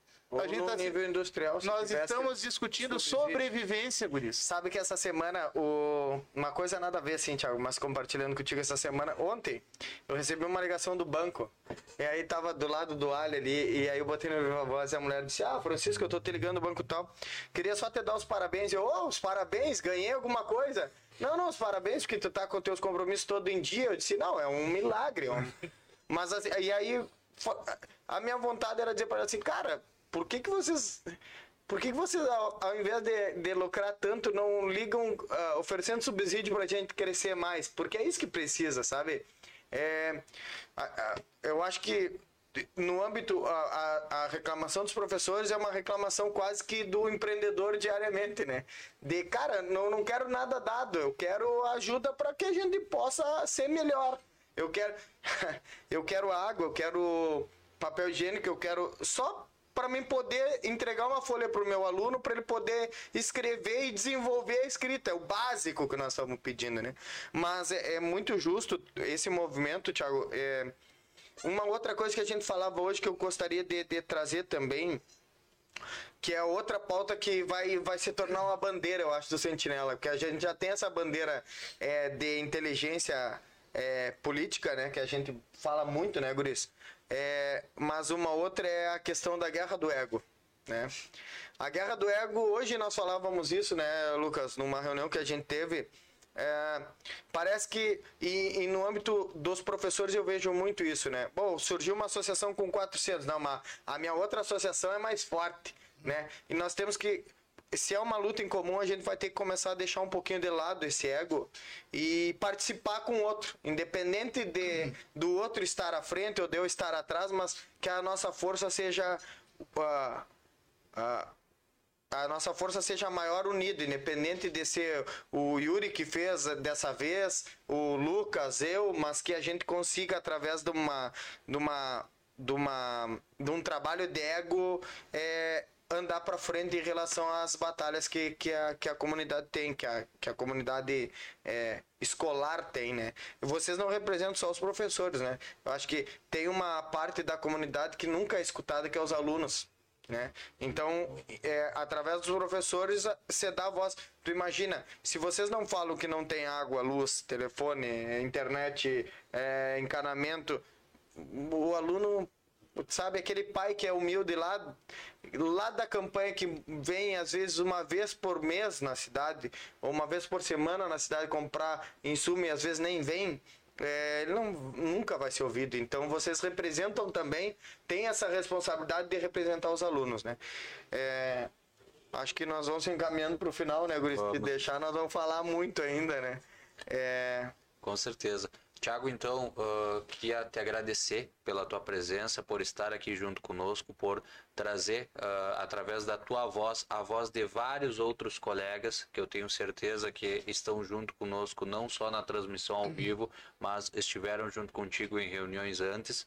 ah, e estão aqui junto contigo. Hoje tua voz representa a voz de tantos professores aqui da nossa rede municipal que se encontram na mesma situação e muitas vezes precisam que alguém tome a frente e fale e com o popular coloque a cara a tapa para que ah, certas coisas, certas situações ah, vejam a lu- ganhem uma luz, ganhem um foco que precisa ser ah, que, que precisa ser debatido. Certas situações que precisam ser debatidas, precisam ser discutidas e o, acredito que o maior de tudo, mais de tudo, precisam ser mudadas.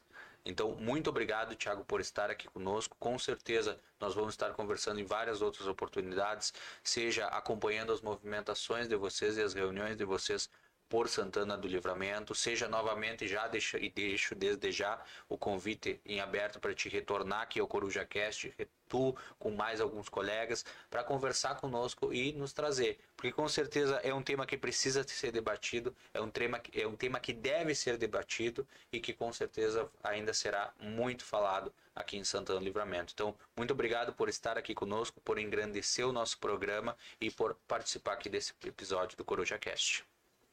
Guris, agradecer vocês, agradecer o Sentinela, ao grupo Sentinela, né, pelo, pelo trabalho e principalmente pela visibilidade a nós, como vocês, bem no início a gente conversou, a visibilidade para aqueles que estão invisíveis.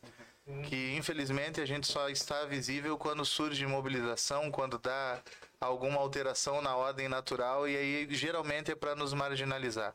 Mas eu quero agradecer vocês e agradecer meus colegas, a professora Carmen Vanusa, a professora Carmen Moreira, a professora Valmir, a professora Ana Moreira, a professora Grace, ao Max, meu colega funcionário, vários colegas aí, a Joyce, e aí vai embora, não posso esquecer de nenhum, ao Diego, tantos colegas aí que estão conosco, organizando, participando, desde a confecção de um material para publicar ali no Facebook, pesquisando leis, mandando material, colegas aposentados, a professora Suzana.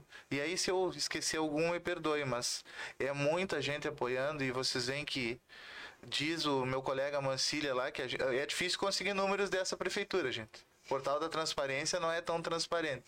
O orçamento, o esqueleto da Secretaria de Educação nós pedimos dia 16 de março. Se fôssemos entrar judicialmente, o município teria que pagar uma multa de 5 milhões de reais por omitir dados do portal da transparência. Só que se nós fizéssemos isso, nós, isso nós íamos penalizar a sociedade, Tira dos oito lá e aí É. é, menos para penalizar a a comunidade, então a gente não entrou judicialmente, mas até agora não recebemos o orçamento, o esqueleto de 2022 e o orçamento, ah, toda a aplicação financeira do ano de 2021. Fiz solicita fizemos solicitação através do sindicato, não recebemos.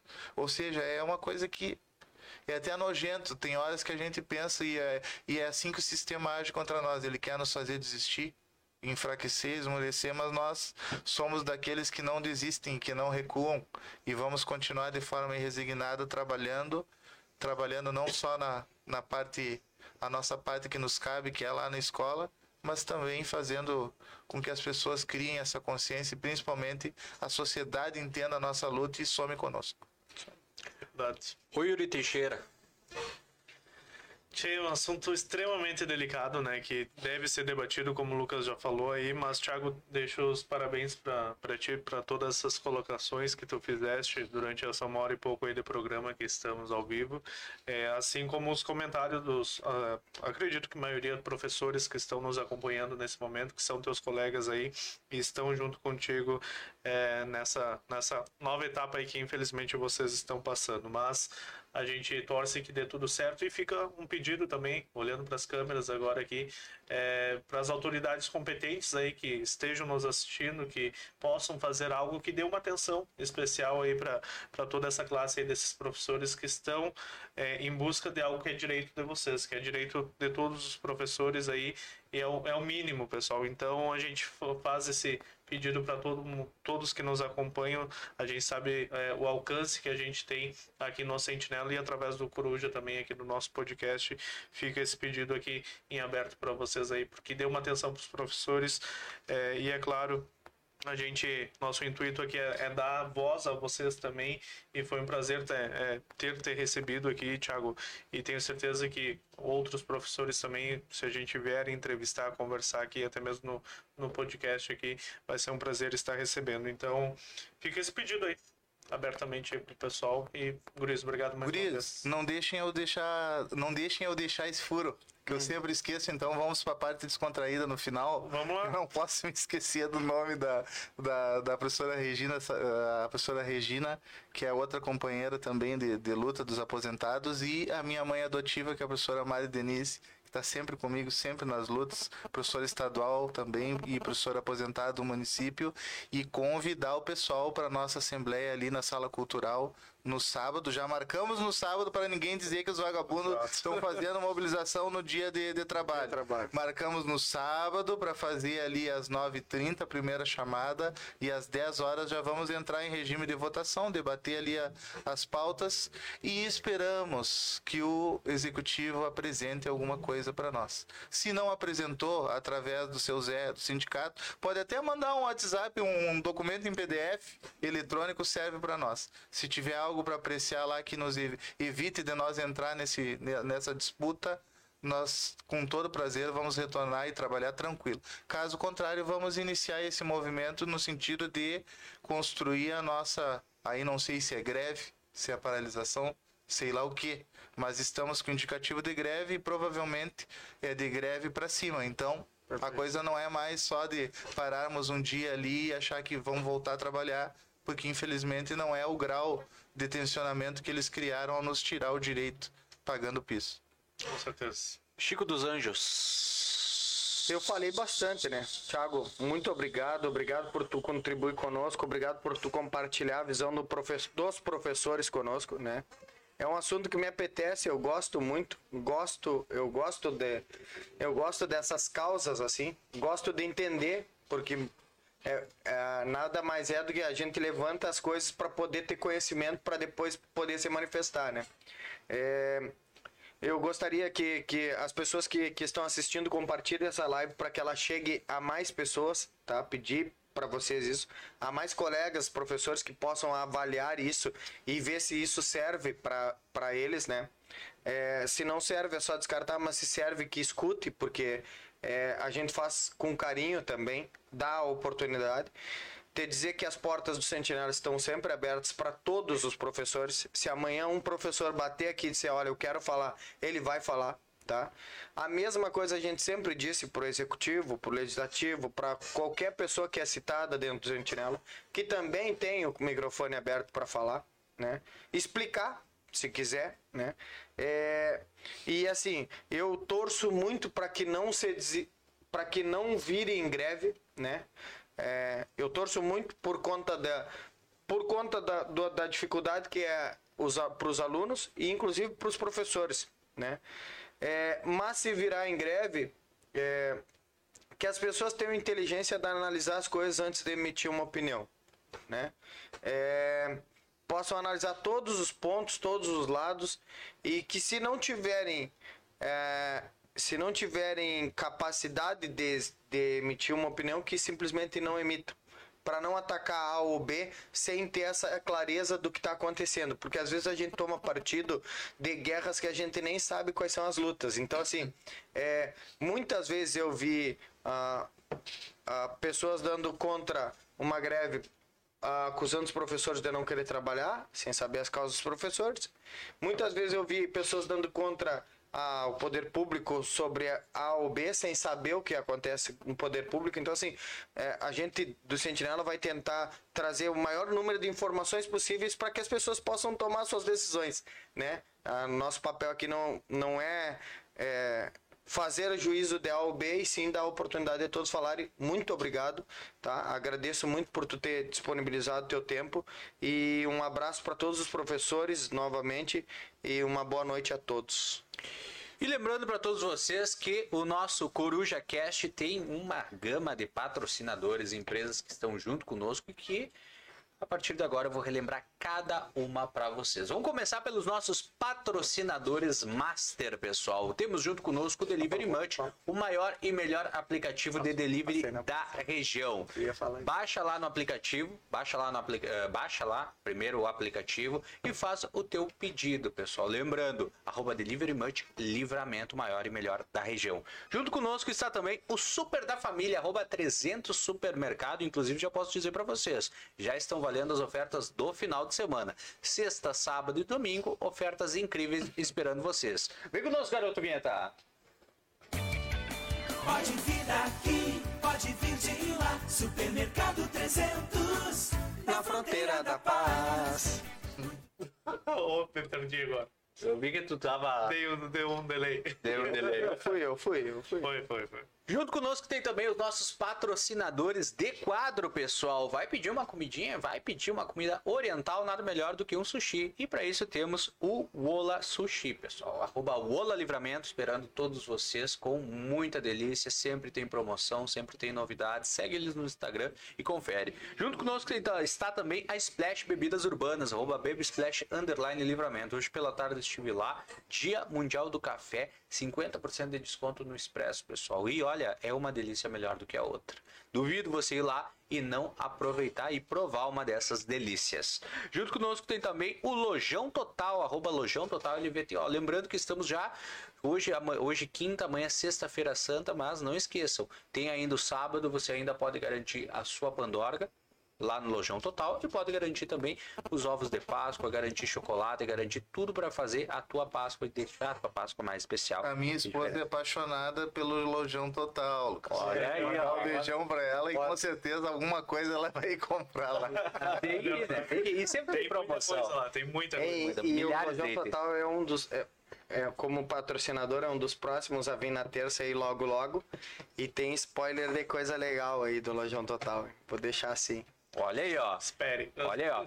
E junto conosco está também a sua ajuda especializada. Chegou aquela cartinha lá, aquela infração, não sabe o que fazer. Arroba só multas livramento vai te socorrer. Vem conosco, garoto Vinheta. Foi multado? Ah, só multas tem a solução. Somultas.com Muito obrigado a todos vocês pelo carinho. Até a próxima. E lembrando que estivemos ao vivo no YouTube e no Facebook. Conteúdo exclusivo do nosso Instagram, arroba Coruja Podcast. O episódio na íntegra lá no Spotify. Um beijão. E tchau, tchau. Até mais, tchau. pessoal.